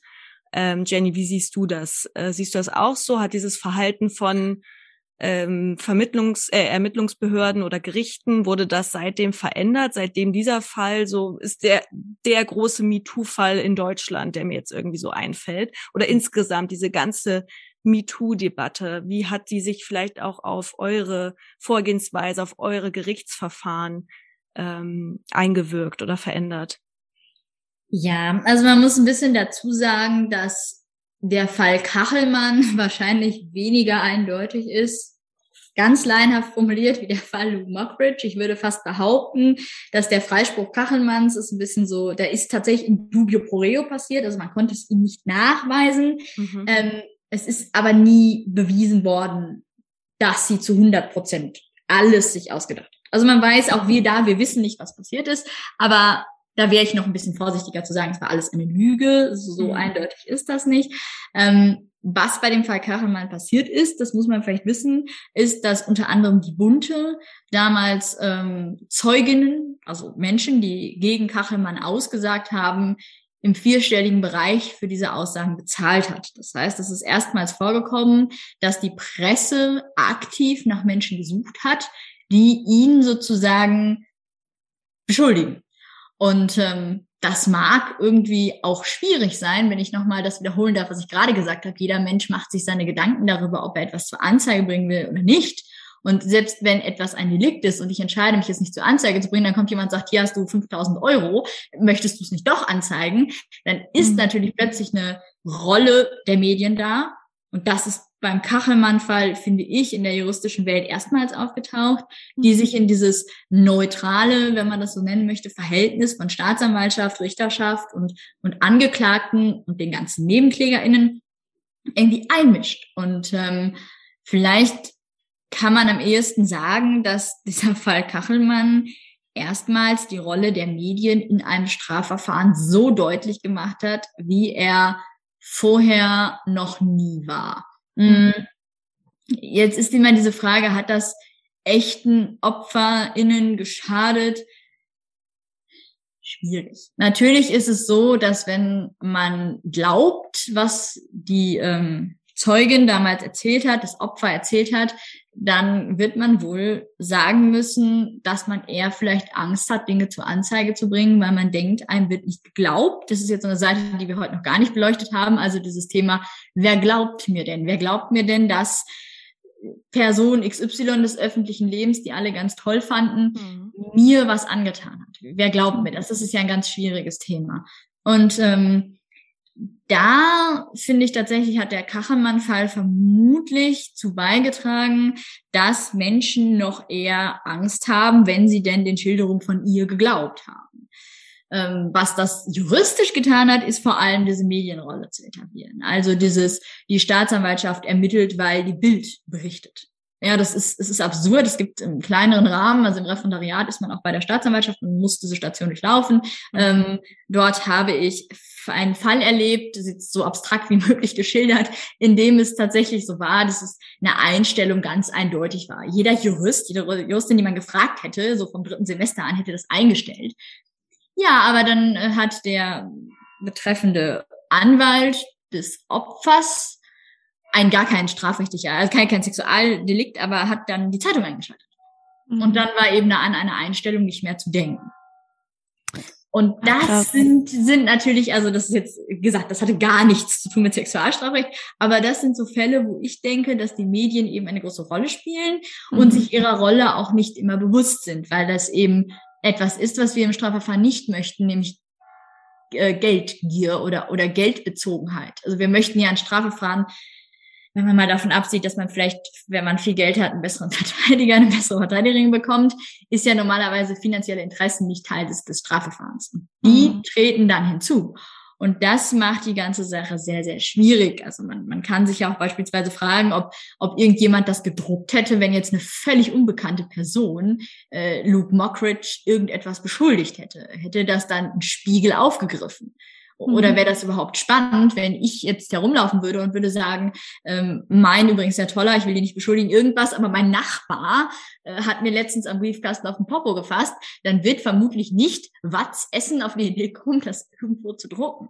Ja, auf jeden ähm, Fall. Das heißt, die Medien pushen Fälle und können damit Einfluss darauf nehmen, wie ein Strafverfahren abläuft. Und das finde ich sehr problematisch und auch extrem schwierig. Und da muss man eben auch einfach sagen, dass sich manche Menschen auch sehr bewusst sind, dass sie das nutzen können und dass es da, ich, ich gibt jetzt genug Beispiele von Menschen, die sich irgendwelche schlimmen Straftaten ausgedacht haben, die jetzt vielleicht gar nicht im Sexualbereich liegen, einfach um mediale Aufmerksamkeit zu erregen. Mhm. Hättest du ein Beispiel dafür? Ah, ich kann jetzt, glaube ich, keins nennen. Aber ich habe eine Frage dazu. Sollte dann nicht eigentlich unser Rechtssystem resistent gegenüber dieser ähm, Schlagzeilenhascherei sein? Also hätte man dann jetzt nicht, äh, ich habe auch die drei Folgen Zeitverbrechen Jörg Kachelmann gehört, so. Ähm, und da wurde das ja auch tatsächlich angeprangert, dass dann eben die entsprechenden Akteure dann auch, weil sie selbst die Geschichte quasi so konsti also ne, die Geschichte so ins Rollen gebracht haben, dann auch, also es wurde so ne, war dann so der Anteil, dass sie auch alles dafür getan haben, dass die Geschichte die Geschichte bleibt, die sie anfangs erzählt haben. Aber ich würde mir jetzt wünschen, okay, es müsste doch egal sein, was die Bild schreibt, und unser Rechtssystem ist dagegen standhaft. Woran liegt das, dass das nicht funktioniert? Ich habe eine Theorie. Bin mir nicht sicher, ob das wissenschaftlich irgendwie nachgewiesen ist, aber meine Theorie ist, dass wir ja eigentlich eine große Gesellschaft sind. Also man muss sich ja schon so vorstellen, dass wir eigentlich eine Gesellschaft sind, die repräsentiert wird von Menschen, die sich die uns als Gesellschaft Gesetze gibt. Das heißt, wir machen unser Recht ja eigentlich selber. Jeder einzelne von uns setzt sich Strafnormen, die wir als Gesellschaft uns einig sind zu befolgen und die wir als Gesellschaft auch sanktionieren. Also ein Verstoß müssen wir sanktionieren. Das heißt, eigentlich sanktioniert die Gesellschaft über die Behörde, Staatsanwaltschaft, Gericht, sanktioniert ja Fehlverhalten. Also eigentlich, wenn man das mal ganz auf, auf eine Basis zurückdenkt, ist das alles eins irgendwie, so dass mhm. eine Staatsanwaltschaft, die völlig an gesellschaftlichen ähm, ja Meinungen vorbeiarbeitet, eigentlich keine gute Staatsanwaltschaft wäre. Mhm. Gleichzeitig ist die Staatsanwaltschaft die neutralste Behörde der Welt, wenn man es denn so nennen möchte. Das heißt, sie geht völlig neutral da rein, nimmt keine Position ein, anders als wir das aus Amerika kennen. Ich weiß gar nicht, ob das immer allen so bewusst ist, dass unsere deutsche Staatsanwaltschaft nicht Position bezieht. Das heißt, anders als in den USA, wo die Staatsanwaltschaft sozusagen immer die Anklage ist und die Verteidigung die Verteidigung, ist unsere Staatsanwaltschaft eigentlich neutral. Das heißt, sie ist verpflichtet, in alle Richtungen, also auch für den Angeklagten zu ermitteln. Das wissen viele nicht, weil alle immer nur amerikanische Gerichtsserien gucken. Ähm, Natürlich blond zum Beispiel. Ja. das ganz eindeutig ist, immer wer da wen anklagt.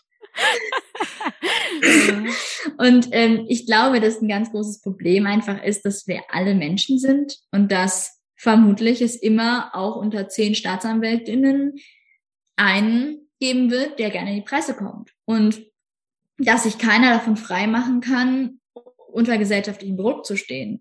Und das nicht immer, es gibt ja sowas wie Geschäftsverteilungspläne, das heißt, die beteiligten Personen sind auch relativ willkürlich. Es gibt jetzt nicht den einen, der besonders gut, besonders neutral sein kann, das wäre auch irgendwie schlecht, ähm, dass da immer irgendwie Menschen hinterstecken. Und ein gesellschaftlicher Druck eben in der heutigen Zeit das sieht man ja auch im Rahmen der Radikalisierung und so weiter, ähm, einfach so, so eine große Rolle eingenommen hat. Und wir müssten wohl dahin zurück.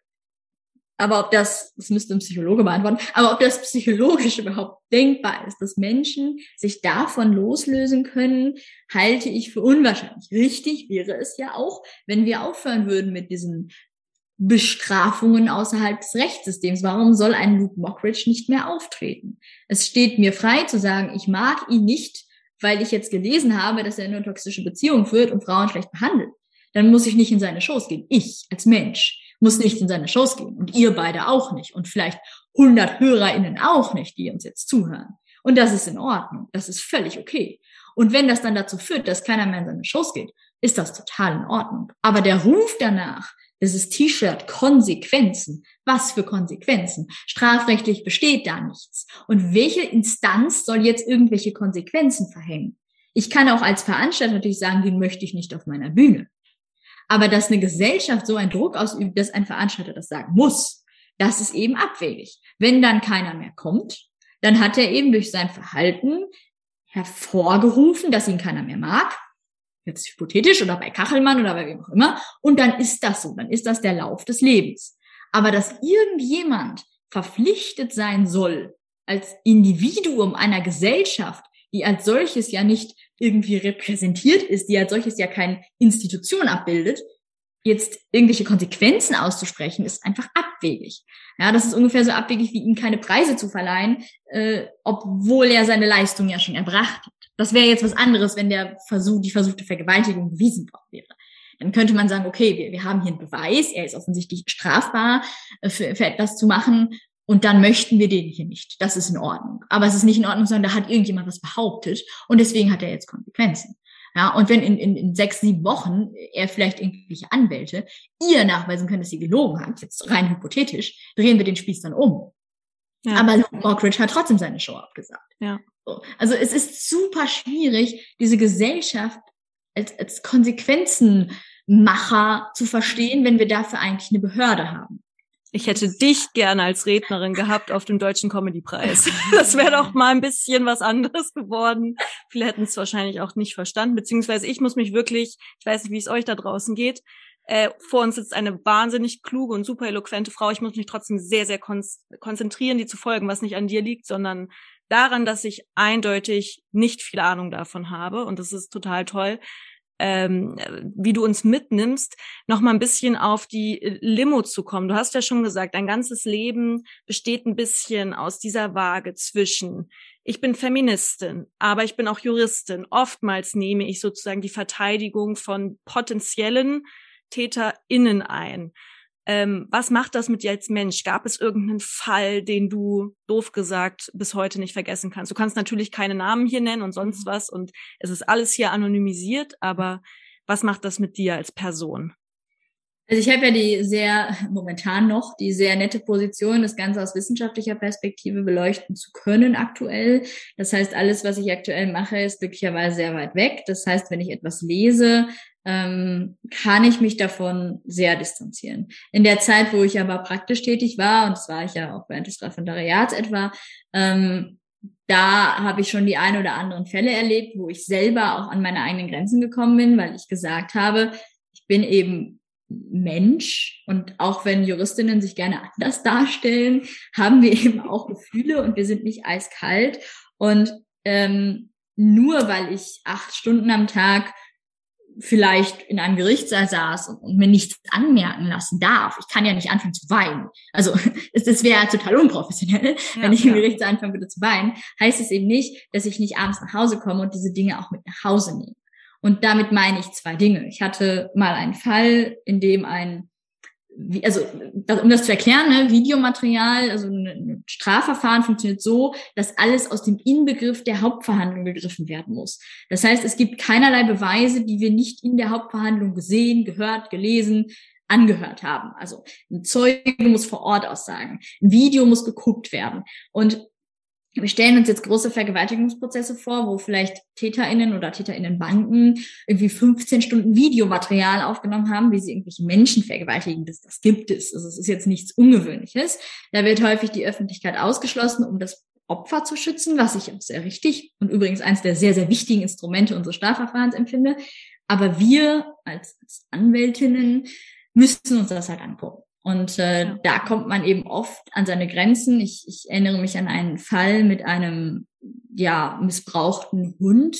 Ähm, das mag jetzt total absurd klingen, aber ähm, um so oberflächlich wie möglich zu bleiben, ging es da auch um einen Kinder, ähm, also einen Pädophilie-Ring, wo es mehr oder weniger eben darum ging, Videomaterial zu schaffen. Und die Person selber, so stellte sich dann auch im Laufe des Verfahrens raus, und das war auch Teil der, der, der Verteidigung, also das klingt jetzt absurd, aber es war Teil der Ver Verteidigung, hatten überhaupt kein pädophiles Interesse, sondern hatten halt primär Interesse an Tieren. Und das war ähm, dann mit aufgezeichnet worden, einfach weil man ja eh gerade dabei war und die Kamera lief. Der Raum war eh entsprechend ausgestattet, dass die Kamera immer lief. Und ähm, um eben diese Verteidigungsschiene zu fahren, die absurd klingt. In Details kann ich nicht gehen. Viele Verteidiger werden jetzt denken, was war das für eine Verteidigung? Das kann ich leider nicht erklären. Mussten wir eben auch anschauen, wie dieser Hund vergewaltigt wurde. Und da kommt man dann, weil man auf sowas auch nicht vorbereitet ist, relativ schnell auch mal an seine Grenzen und, und sitzt dann als Referendarin, also wir reden ja auch davon, dass ich noch in der Ausbildung war, in so einem Gerichtssaal und sieht plötzlich sowas. Und ähm, ich glaube, da brauchst du auch einfach ein gewisses, gewisse Distanz, die man irgendwie aufbaut. Und ähm, andersrum ist es natürlich so, man hat dann doch oft auch Mitleid mit den Opfern. Also es gibt natürlich immer Situationen, in denen man vielleicht auch denkt, gut, also ich würde nie etwas machen, was gegen mein Moralempfinden geht. Also ich, ich würde nicht, ich würde nicht gegen irgendwelche Berufs rechtlichen Grenzen verstoßen, aber man, man denkt doch oft, na gut, wenn da was Wahres dran ist, was dann? Also ja, ähm, was passiert da gerade? Man, man sieht sehr oft zerstörte Leben. Man, man sieht allerdings auch häufig genug lügende Menschen. Auch das nimmt einen sehr mit, weil man oder ich ein Mensch bin, der sich immer fragt, und auch das ist, glaube ich, nicht so unbedingt jedem immanent, aber mir, warum? Also warum lügt dieser Mensch? Was ist in dem Leben? Also alle empfinden Hass gefühlt, aber ich sitze immer und frage, was ist schiefgelaufen? Warum denkt man sich sowas aus? Was muss passiert sein im Leben dieses Menschen, dass er das tut? Und ähm, das ist natürlich häufig dann, dann schwierig, weil man irgendwie immer jemanden im Raum hat, der lügt und sich immer fragen kann, was ist eigentlich passiert. Und dann gibt es eben auch oft genug diese Existenzen, Menschen, die wirklich es leid tut. Und auch da ähm, fehlen mir oft die richtigen Sanktionen in unserem System. Also wenn ich, wenn eine Person sitzt und sagt, ich möchte ja gerne ich weiß nicht, diese Schuld auf mich nehmen. Ich möchte mich gerne bestrafen lassen. Auch das gibt es übrigens. Und die Möglichkeiten in unserem Rechtssystem sind oft sehr begrenzt. Ja, es gibt dann Knast und hm. ich nenne das jetzt so, die Person sitzt dann da drei Jahre, kommt wieder raus. Ich, ich war, das, da, daher kenne ich das, ich war eine Zeit lang in der Haftgruppe, also da arbeitet man als, als Jurist schon im Studium äh, mit Gefangenen zusammen und, und da, da passiert nichts Gutes mit den Menschen ja, Vergewaltiger und vor allem Kindermissbrauchs, also Menschen, die an Kindern Missbrauch begangen haben, sind in einem Gefängnis auf ganz unterster Stufe. Ja, also denen geht's da nicht gut. Und die werden da auch nicht wohlbehalten rauskommen. Und die werden auch nie wieder ein gutes Leben führen. Das heißt, diese Möglichkeit, das ein Rechtssystem eigentlich bieten müsste, dieses, ich resozialisiere diese Person, diese Person sagt, ich war das, ich habe diesen Menschen vergewaltigt und es tut mir unglaublich leid, hat keine Chance, sehe ich so, wieder anzukommen. Die wird keinen Job mehr finden, die wird nicht mehr arbeiten können, die wird nie wieder Liebe empfinden, die wird vermutlich von der Familie verstoßen und das kann man für richtig halten. Aber man erlebt halt auch oft genug Suizidgedanken. Ja. Und das, das mag alles richtig sein, aber wo ist da die Grenze? Wo ziehe ich die Grenze? Bei einer Vergewaltigung mag man dann vielleicht sagen, ja, soll die Person sich halt umbringen. Aber ist das bei einer Belästigung auch schon so? Ist das schon so, wenn ich jemanden an die Brust fasse, wenn ich mal so einen Aussetzer habe für fünf Minuten und, und lass vielleicht jemanden nicht los, ist das dann gerechtfertigt, dass diese Person Suizidgedanken entwickelt? Also da ist man ständig so, so zwischen, zwischen den Stühlen und ständig auf einer emotionalen Ebene unterwegs, die man mit der Zeit ablegt. Ich weiß das, ich habe Menschen gesehen, die lange da gearbeitet haben und ich möchte diese Ebene nicht verlieren. Das heißt, ich würde immer nur so weit arbeiten in meinem Leben, auch in Zukunft, dass ich halt diese Ebene beibehalten kann. Also zur Not immer der Ausweg Wissenschaft, muss man fast sagen, ähm, dass man irgendwie sagt, ich möchte, ich möchte weiter bei den Menschen bleiben, ob jetzt Opfer, ob jetzt Täter, äh, weil du gerade äh, auch Sabine Rückert schon ansprachst. Es gibt ein ganz fantastisches Buch von ihr, Unrecht im Namen des Volkes, wo man mal sozusagen die emotionale Seite falsch verdächtigter Angeklagter mal so ein bisschen vor Augen geführt bekommt. Das hilft vielleicht, wenn man so einen Bericht sieht, mal zu denken, wie geht's wohl jetzt gerade Luke Mockridge? Hm. Und dann gibt es zwei Optionen. Also entweder er sitzt da zu Hause und er hat gar nichts mehr und er fühlt sich wirklich schlecht, oder er ist so ein Arsch, dass er sich denkt, ja, hab ja nichts gemacht und er war es eigentlich wirklich. Aber man sollte immer im Kopf haben, es gibt diese zwei Optionen. Entweder er ist wirklich ein Monster, dann hat er das verdient, oder er ist es nicht. Ja. Und das sollte man immer irgendwie irgendwie vor Augen haben, ja. finde ich. Spannend, was du gerade erzählt hast. Da musste ich jetzt gerade, du warst beim Thema Resozialisierung. Was gibt's da überhaupt gesellschaftlich für Möglichkeiten? Habe ich auch mal eine Theorie äh, von einer Kulturanthropologin, ach, das hatten wir mal in irgendeiner Vorlesung. Ich kenne auch überhaupt keine Details. Das heißt, falls KommilitonInnen zuhören, ich weiß es nicht mehr genau, aber es ging auf jeden Fall darum, wie funktionabel eine Gesellschaft oder eine, eine Kultur in dem Fall eingestuft wird und diese äh, Kulturanthropologin hat es auch daran ein bisschen gemessen, wie sehr schafft es eine Gesellschaft, StraftäterInnen zu resozialisieren in ihre Gesellschaft. umso besser sie das kann, umso funktionabler ist die Gesellschaft. Und da musste ich jetzt in dem Fall, weil du vorhin von US-amerikanischem Gericht sprechen musstest, ich kenne mich überhaupt nicht gut aus, aber ist es da nicht sogar, dass man irgendwie die Daten freigeben muss, dass ich weiß, ob mein Nachbar irgendwie theoretisch äh, Kinder missbraucht hat oder nicht? Oder bin ich da jetzt komplett auf dem falschen Dampfer? Weil das würde natürlich zu einer krassen Angstgesellschaft führen. Ich möchte gar nicht jetzt äh, Menschen verteidigen, die Kindern Leid angetan haben. Das möchte ich nicht tun. Ich glaube, das versteht hier aber auch jeder. Auf der anderen Seite, äh, wenn das solche ja, weiß ich nicht, äh, Taten irgendwie dann wiederum so offengelegt werden, funktioniert das ja eigentlich aber irgendwie auch nicht, weil diese Menschen isoliert werden und im schlimmsten Fall durch diese Isolation ja noch unglücklicher, vielleicht noch strafanfälliger werden, als sie eh schon waren. Also irgendwie ähm, habe ich da überhaupt keine Lösung. Da streiten wahrscheinlich auch viele, viele, ja. viele Parteien drüber, was man da machen sollte. Aber hast du Ideen für Resozialisierungsmaßnahmen? Oder es geht, übersteigt jetzt vielleicht ein bisschen das, was du gemacht hast, aber weil du damit in Kontakt warst. Also ich glaube, es ist auch da wieder ein gesellschaftliches Problem und die Tatsache, dass wir sehr radikalisiert denken. Also ja, es gab das tatsächlich in einigen US-Bundesstaaten, um das vielleicht nochmal kurz zu erläutern, gab es dieses Konzept, das, das Namen mir entfallen ist, aber wo tatsächlich auf einer Karte angezeigt wird, wo Kinder Schänder, ich nenne sie jetzt mal so, weil es ja andere Delikte gibt in den USA, leben. Das heißt, wenn in meine Nachbarschaft jemand ziehen würde, dann würde mir das sogar mit, mit, mit Push-Mitteilung auf mein Handy, äh, mit, also das gab es tatsächlich. Da gibt es auch ziemlich krasse Dokumentation, wenn man da Interesse daran hat, das einfach vielleicht mal googeln. Ähm, das ist natürlich ganz furchtbar. Da wurden, da gab es eine, einen Haufen von Anstieg von Tötungsdelikten, also die Menschen wurden einfach umgebracht. Das ist natürlich gelünscht einfach. Logisch, ja genau. Also das ist, das ist dieses oder halt andersrum. Es gibt so ganze Siedlungen, wo man sich dann irgendwie zusammen gerauft haben und gesagt haben, ja, wir müssen jetzt hier zusammenleben und uns irgendwie verteidigen. Das darf, also das ist, denke ich, das schlimmste Beispiel. So, was man auf gar keinen Fall machen sollte. Ich denke, Problem ist auch da wieder dieses krasse Aufeinandertreffen. Ich würde jetzt mal bezogen auf Kinderschänder oder auch bezogen irgendwie im Rahmen von, von, von Frauenrechten, Kampf für Frauenrechte, dass es eben nur die gibt, die sagen, ich bin Feministin, wir sollten jede Geschichte glauben und jeder gehört in den Knast und zwar für immer. Gibt, also eigentlich gibt es ja nur diese eine Seite und es gibt diese andere Seite, die sagt, aber guck doch auch mal, das sind ja Menschen, so wie ich. Und ähm, dann gibt's halt noch diese krasse andere Seite, so Männer, die sagen, ja gut, ich meine, Frauen gehören mir eh. So, also es gibt ja nur diese, diese drei und es gibt relativ wenig Menschen, die versuchen zu vermitteln. Ich versuche das so ein bisschen. Dieses, diese Männer sind Menschen, diese Frauen sind Menschen und wir müssen irgendwie das zusammenbringen. Und ich glaube, solange wir das nicht finden, finden wir auch keinen geeigneten Weg, diese Menschen zu resozialisieren, weil ja Resozialisierung eine Gesellschaft bedarf, die dafür offen ist. Also wir mhm. haben schon die Grundvoraussetzung einer Gesellschaft nicht, die dafür offen ist, Menschen wieder in die Gesellschaft zu integrieren. Ja, wir, wir verbieten Sexpuppen, die aussehen wie Kinder. Kann man lange darüber diskutieren.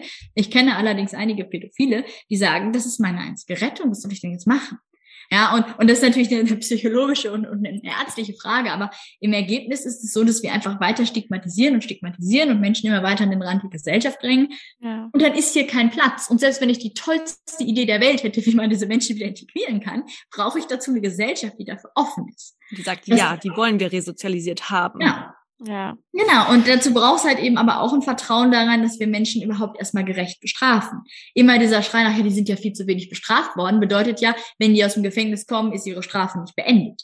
Ja. Und genauso dieses, es werden überhaupt nicht genug Leute bestraft. Äh, das, das muss natürlich, die Gesellschaft muss erstmal verstehen, dass, oder wir brauchen erstmal ein System, das sich nicht Presse und so weiter beeinflussen lässt und neutral und offen weder Frauen irgendwelcher falschen Aussagen beschuldigt, noch blind jeder Frau glaubt, sondern eben einfach erstmal schaut, was gibt es für Positionen, neutrale Verhalten ähm, betrachten kann und dann nach dem Ende eines solchen Prozesses und nach dem Abschluss, das ist ja sozusagen der letzte Abschluss des Strafverfahrens, ist ja sozusagen die Entlassung aus dem Gefängnis, das ist tatsächlich so, ähm, dann irgendwie auch eine Option bietet, den Menschen irgendwie wieder in die Gesellschaft hinein zu verhelfen, weil sie ja durch die Gesellschaft an der gerechten Strafe zugeführt worden sind. Das geht aber so lange nicht, wie es hier da draußen ganz viele Frauen und prozentual weniger Männer gibt, die sexuelle Gewalt erleben, wo die TäterInnen niemals bestraft werden, weil diese Menschen nie offen dafür sein werden. Und ähm, ich glaube, da muss viel passieren. Ich glaube, da muss auch im Feminismus noch ganz viel passieren, dass wir eben sagen, wie wir möchten diese Menschen zurückholen und dann eben vielleicht auch diesen Gedanken, dass Menschen sich ändern können und dass nicht jeder Mensch so bleibt und dann vielleicht auch ein bisschen das, das Bewusstsein dafür, was eigentlich im Gefängnis passiert. Das ist jetzt so ein Thema, das wir heute kaum beleuchtet haben, aber so geht mal für fünf Tage ins Gefängnis. So, ihr mhm. werdet nicht mehr glücklich, vermutlich. Ja, ihr werdet wahrscheinlich kriminell. Also jeder Mensch, der ins Gefängnis geht, fängt was Neues an. Eine Sucht. Lernt da, wie man, wie man Menschen absticht, aber wird wahrscheinlich hat ja keine gesellschaftlichen, ja, hat ja keinen Rahmen, wo, wo er sich irgendwie verbessern kann, wo er besser werden kann, wo er, er wird vielleicht fünf Jahre von jeder Frau ferngehalten. Wie soll er da lernen, mit Frauen umzugehen? Wie soll ein Mann, der nicht gelernt hat, wie man Frauen korrekt behandelt, im Gefängnis lernen, wie man Frauen behandelt, wo er nie eine einzige Frau zu sehen bekommt? Wie soll das funktionieren? Mhm. Mir ist das nicht klar. Ja, ich, ich komme dann mal dahin, ich mache dann Besuche und ich bin dann die einzige Frau. Und es ist super unangenehm. Ich kann euch sagen, durch so einen Gefängnistrakt zu laufen, macht keinen Spaß. Aber das ist nicht deren Schuld. Die sehen fünf Jahre lang keine einzige Frau, außer vielleicht die Menschen, die dort arbeiten. Und so kann das nicht funktionieren. So kann ich einem Menschen nicht beibringen, so geht man mit Frauen nicht Man wird nicht Feministin im Gefängnis. Wie auch. Man wird nicht Feminist im Gefängnis. Das kann man nicht werden. Ja, ich kann als Mann, ich kann nicht einen Mann ins Gefängnis setzen und sagen, so, du hast jetzt fünf Jahre Zeit, um Frauen total wertzuschätzen. Sagt der und hier übrigens noch Judith Butler oben drauf. Bodies that matter. Lies das. Wir sprechen uns in fünf Jahren. Ja, also ich, ich habe, ich habe, ähm, ich habe sehr viele kluge Menschen im Gefängnis erlebt, die sagen, ähm, ich musste mich erstmal wieder an Frauen, also die aus ganz anderen Betrug oder so, ja, also so, so Delikte gegen das Vermögen. Die kamen da raus und haben gesagt, ich, wusste überhaupt nicht mehr, wie Gesellschaft funktioniert. Ich habe alles, ich habe gelesen den ganzen Tag. Es gibt ja so Menschen, deren einzige Lösung ist dann lesen, da haben sie relativ viel Zugriff drauf. Ich habe den ganzen Tag gelesen und ich habe keine Realität mehr erlebt. Und ich bin rausgekommen, ich wusste überhaupt nicht mehr, wie man sich benimmt. Ah, krass. Das ist unser System leider nicht sehr offen für. Und ich denke, es gäbe Möglichkeiten, auch vielleicht gerade dort, auch, auch Menschen, die vielleicht vorher nichts gegen Frauen getan haben, die nicht deswegen dort sitzen, vielleicht an solche, ja, neuen Welten, vielleicht für die neue Welten heranzuführen. Was ist Feminismus? Wie gibt Gleichberechtigung? Wie geht man mit Homosexuellen um? Alles moderne Themen. Oder wie lebe ich umweltbewusst? Das wären ja vielleicht alles Themen, die man irgendwie Menschen, also dass man aus dem Gefängnis raus Menschen einfach eine Möglichkeit gibt, dass sie besser werden. Ob sie die dann annehmen, ist eine ganz andere Frage. Natürlich werden Menschen rückfällig, klar. Ja. Es gibt in Berlin einen Verein, der vermittelt Patenschaften tatsächlich. Da kann man sich bewerben als äh, Freiwilliger oder Freiwillige. Und da kann man dann quasi so eine Beziehung aufnehmen.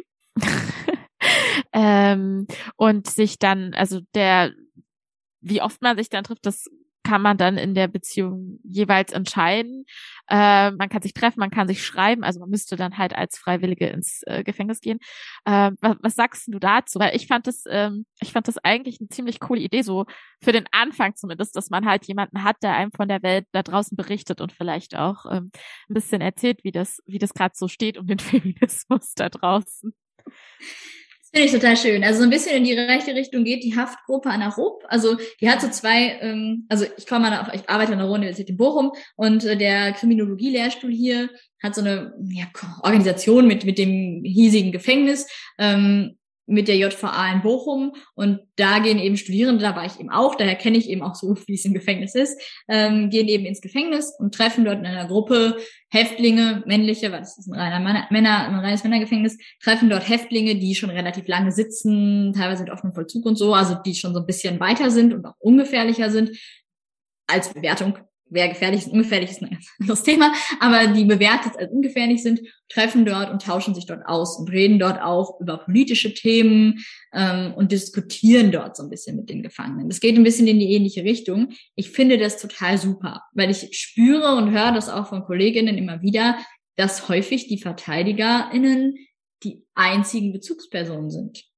Und das ist natürlich also etwas, was ich mal behaupten kann, selbst, selbst ich, die irgendwie großes Herz vermutlich mitbringen wird in diesem Job, nicht leisten kann. Ich kann nicht auch noch Bezugsperson sein. Ich, ich darf vielleicht auch nicht Bezugsperson sein, weil ich dann nicht mehr genug Abstand habe zum Fall. Und ähm, ich finde so ein, so ein Projekt finde ich richtig gut.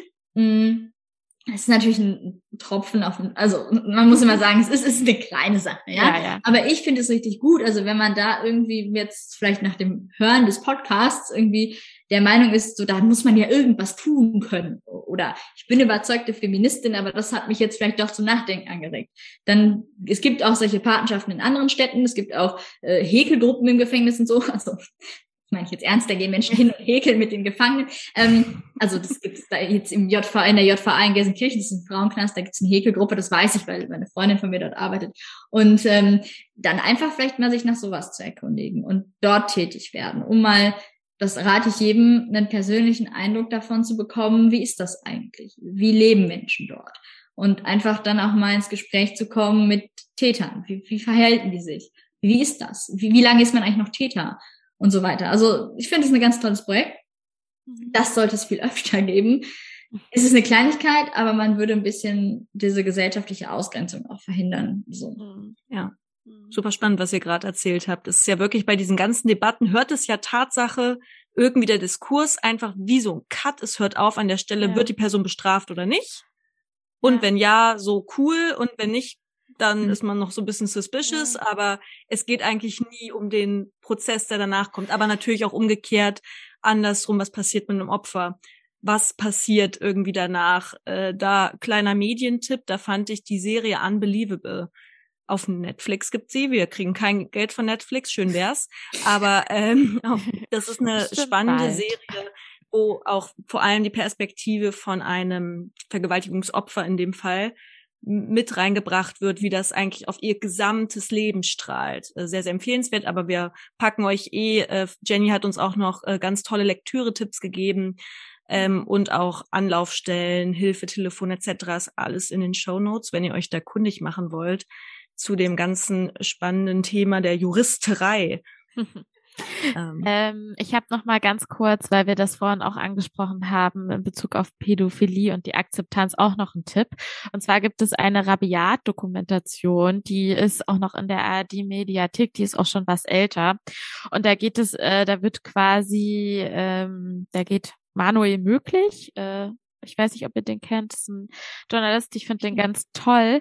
Ähm, der spricht halt quasi mit Pädophilen und ähm, halt auch aus unterschiedlichen Perspektiven. Und das fand ich sehr, sehr spannend, weil halt da für mich erstmal klar geworden ist, dass wenn man das als Krankheit anerkennen würde und wir gesellschaftlich akzeptieren würden, dass man sagt, ich habe da ein Problem, ich brauche Therapie und man den Mut hätte, sagen zu können zu seiner Familie, hey, ich muss hier was machen, dann könnte man so viel mehr präventiv schaffen. Und ich finde, das ist einfach, natürlich ist es ein krass schweres Thema, aber es war für mich auf jeden Fall auch mega erleuchtend, so halt, ähm, da zu merken, okay, krass, wenn man wenn wir damit offener umgehen würden, das, was du vorhin auch mehrmals betont hast, Jenny, ähm, dann könnte man ja auch als Erkrankte, sage ich jetzt mal, Person sagen, ich habe hier ein Problem und ich gehe das jetzt aktiv an, bevor ich jetzt mal salopp gesagt Scheiße baue, so.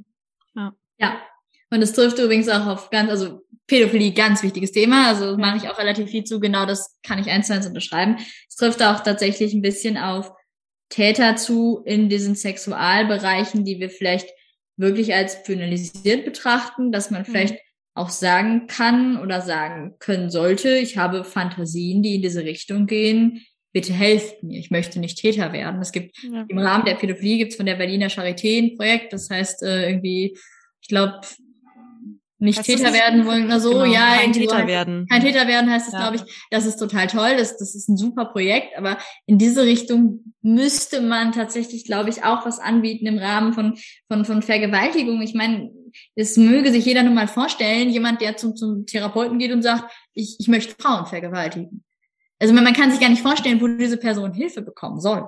Also wo kann ich, ich, ich habe Menschen, die mich angesprochen haben, wie kann ich Medikamente bekommen, die meinen Sexualtrieb unterdrücken. Ich habe Angst, Frauen zu vergewaltigen.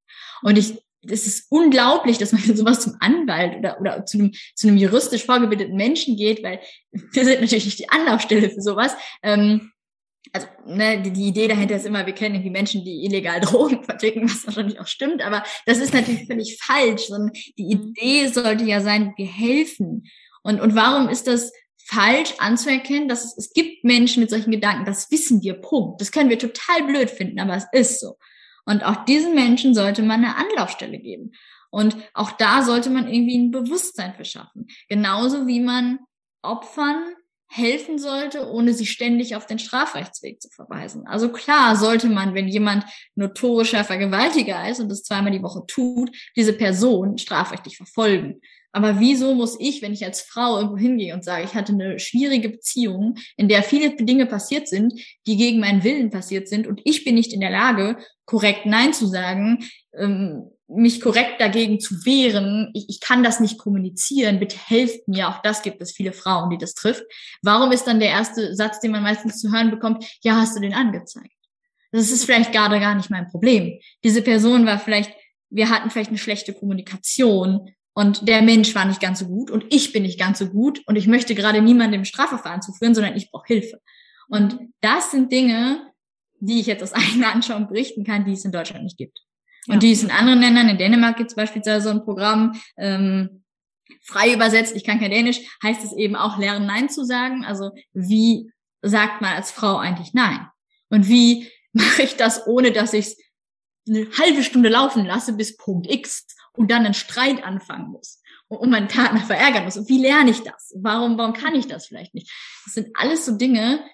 Es gibt eigentlich in Deutschland nur zwei Wege. Entweder man sagt, ja, das war total gemein, ich zeige den an. Oder man sagt, ich behalte es für mich. Und es gibt irgendwie auch nichts dazwischen. Keine Grautöne. Ja. Ist es nicht insgesamt aber so, dass so dieses ganze Thema Sexualität, also ich weiß nicht, wie es euch ging, aber in der Schule war es wirklich relativ dieses platte biologische, das ist der Eisprung, das ist der hm. Eierstock, so funktioniert eine Befruchtung, das ist irgendwie so, da sitzen die Hoden und das war's irgendwie. Ich finde so diese ganzen gesellschaftlichen Zwischentöne auch, hä, wie verhalte ich mich eigentlich? Was ist das überhaupt Sex? Was ist okay? Was ist vielleicht nicht okay und wo sind da die Grenzen? Und die Grenzen sind aber bei vielen Leuten unterschiedlich. Man muss darüber reden lernen, aber dadurch, dass Sex insgesamt auf mich sehr, sehr, sehr tabuisiert wirkt, auch wenn alle davon reden, oh, wir haben so eine übersexualisierte Gesellschaft mit äh, so viel nackter Haut und sonst was. Das ist aber ja nur die Oberfläche. Das sind nur vielleicht Instagram-Posts im Endeffekt. Ja. Aber wer traut sich denn eigentlich wirklich ehrlich mit sich, mit seinem Partner, seiner Partnerin oder auch im bekannten Freundeskreis darüber zu sprechen, so was ist Sexualität eigentlich für mich? Und wenn mhm. wir das mhm. nicht lernen, überhaupt zu artikulieren, wo sehe ich oder spüre ich dann vielleicht auch überhaupt meine Grenzen und traue mich diese zu artikulieren und als Frau finde ich, wird man eher noch sehr auch so auf dieses stille Ertragen irgendwie so sozialisiert. Voll. So, dass, ähm, so, ah, das ist jetzt irgendwie Sex. Da habe ich auch mal eine ganz, ich kann ich leider nicht mehr zitieren, aber eine traurige Dokumentation gesehen. Da wurden so Highschool-Schülerinnen ähm, interviewt, irgendwo so, keine Ahnung, äh, ich nenne es jetzt mal fies Redneckland, mhm. äh, wo es dann irgendwie hieß so, hey, ja, und dann musste ich irgendwie schon, wurde dann quasi so gesagt, aufgrund von pornografischen Vorbildern irgendwie, dann gab's halt irgendwie schon so Hardcore-Analsex mit 14. Mhm. Und ich wollte es aber vielleicht eigentlich gar nicht, aber macht man so und jetzt geht's mir voll schlecht damit. Also so mhm. diese ganze äh, Diskussionskultur, die eben de facto gar nicht da ist. Ähm, ja. Und wo ist der Raum dafür? In den Schulen traut sich mhm. niemand. Die Lehrer, Lehrerinnen wollen es, glaube ich, auch nicht so gerne. Und dann hast du da so einen Haufen von 32 Leuten und dann soll man über sowas Sensibles reden. Also ich frage mich, wo man da den Raum schaffen kann. Nicht jeder kann auch mit seinen äh, Eltern, Eltern, vielleicht darüber ja. reden.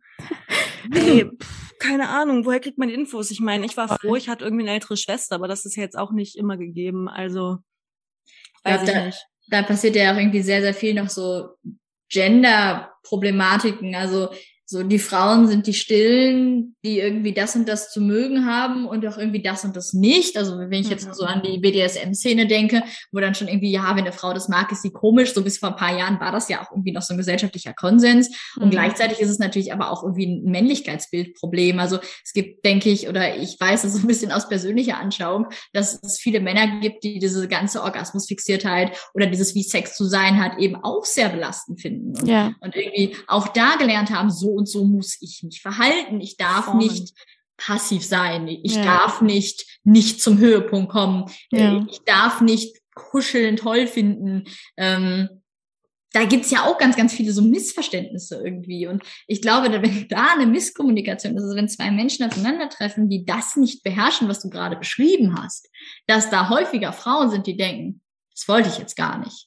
Und dass da häufiger Männer sind, die denken eigentlich ja auch nicht, aber es nie ausgesprochen wird.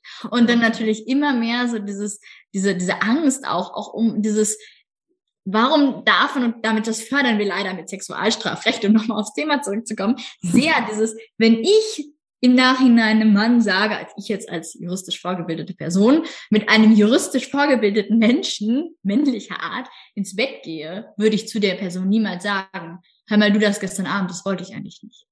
Weil damit assoziiere ich ja dieses, ich mache dir gerade den Vorwurf, du hast mich im sexualstrafrechtlichen Sinne irgendwie belästigt. Also ich habe ja dieses, dieses ganz extreme, diese ganz extremen Vorwurf, der da immer hintersteckt, ähm, ich, ich, ich hab, du hast was getan, was ich nicht wollte. Aber vielleicht lag es ja an mir, weil ich gar nicht gesagt habe, dass ich das nicht wollte. Also mhm. wir, wir versperren damit häufig auch Wege. Also ich merke das selber. Es gibt immer diese, diese, ähm, ja, diese Gerüchte. Ich weiß nicht, ob ihr die auch schon mal gehört habt. So Juristen lassen sich immer was unterschreiben, bevor sie mit jemandem ins Bett gehen.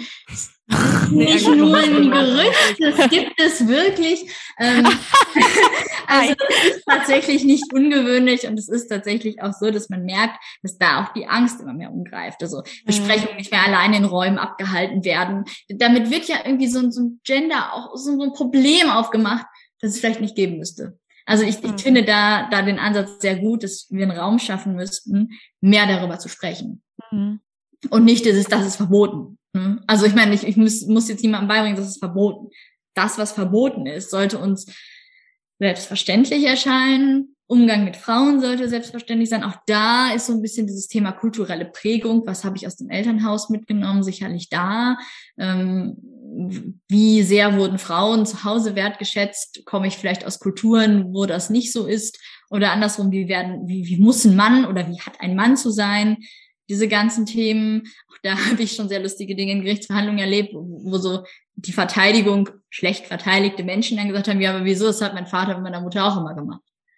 Und mhm. dann alle fassungslos da saßen und, und, der Dolmetscher schon Angst hatte, irgendwie zu übersetzen, weil er mhm. wusste, was da gesagt wurde. Aber diese Menschen zum Teil gar nicht wussten, also weder die Frau, also weder das Opfer noch der, der Angeklagte wussten, was überhaupt falsch gelaufen ist.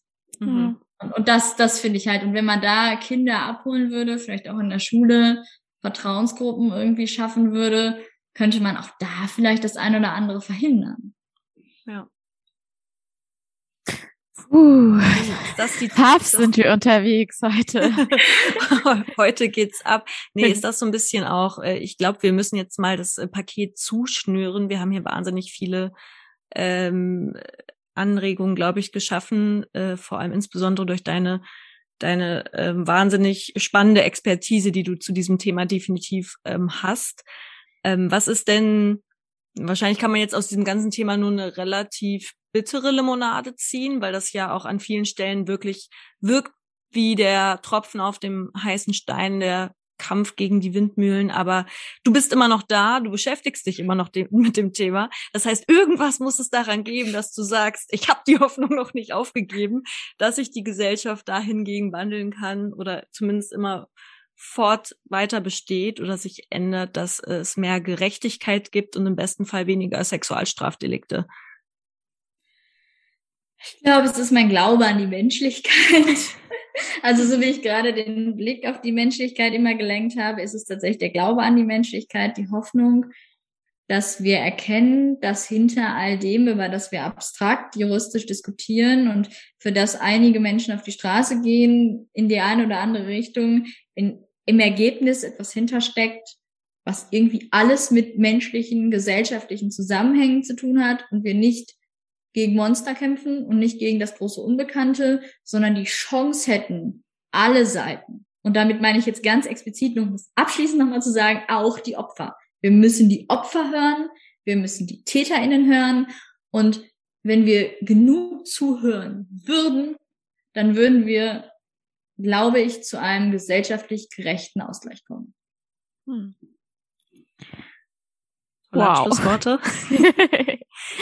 ja, Jenny, ich danke dir total für deine Zeit. Ähm, ganz, ganz spannend da draußen, liebe Hörerinnen und Hörer. Weitere Informationen, wie gesagt, in den Show Notes. Ich entlasse euch äh, mit diesen wirklich schwerwiegenden, wahren äh, Worten. Ich hoffe, ihr seid jetzt nicht alle äh, da draußen total so, oh mein Gott, noch nie so darüber nachgedacht. Obwohl, das wäre ja ein toller Fall.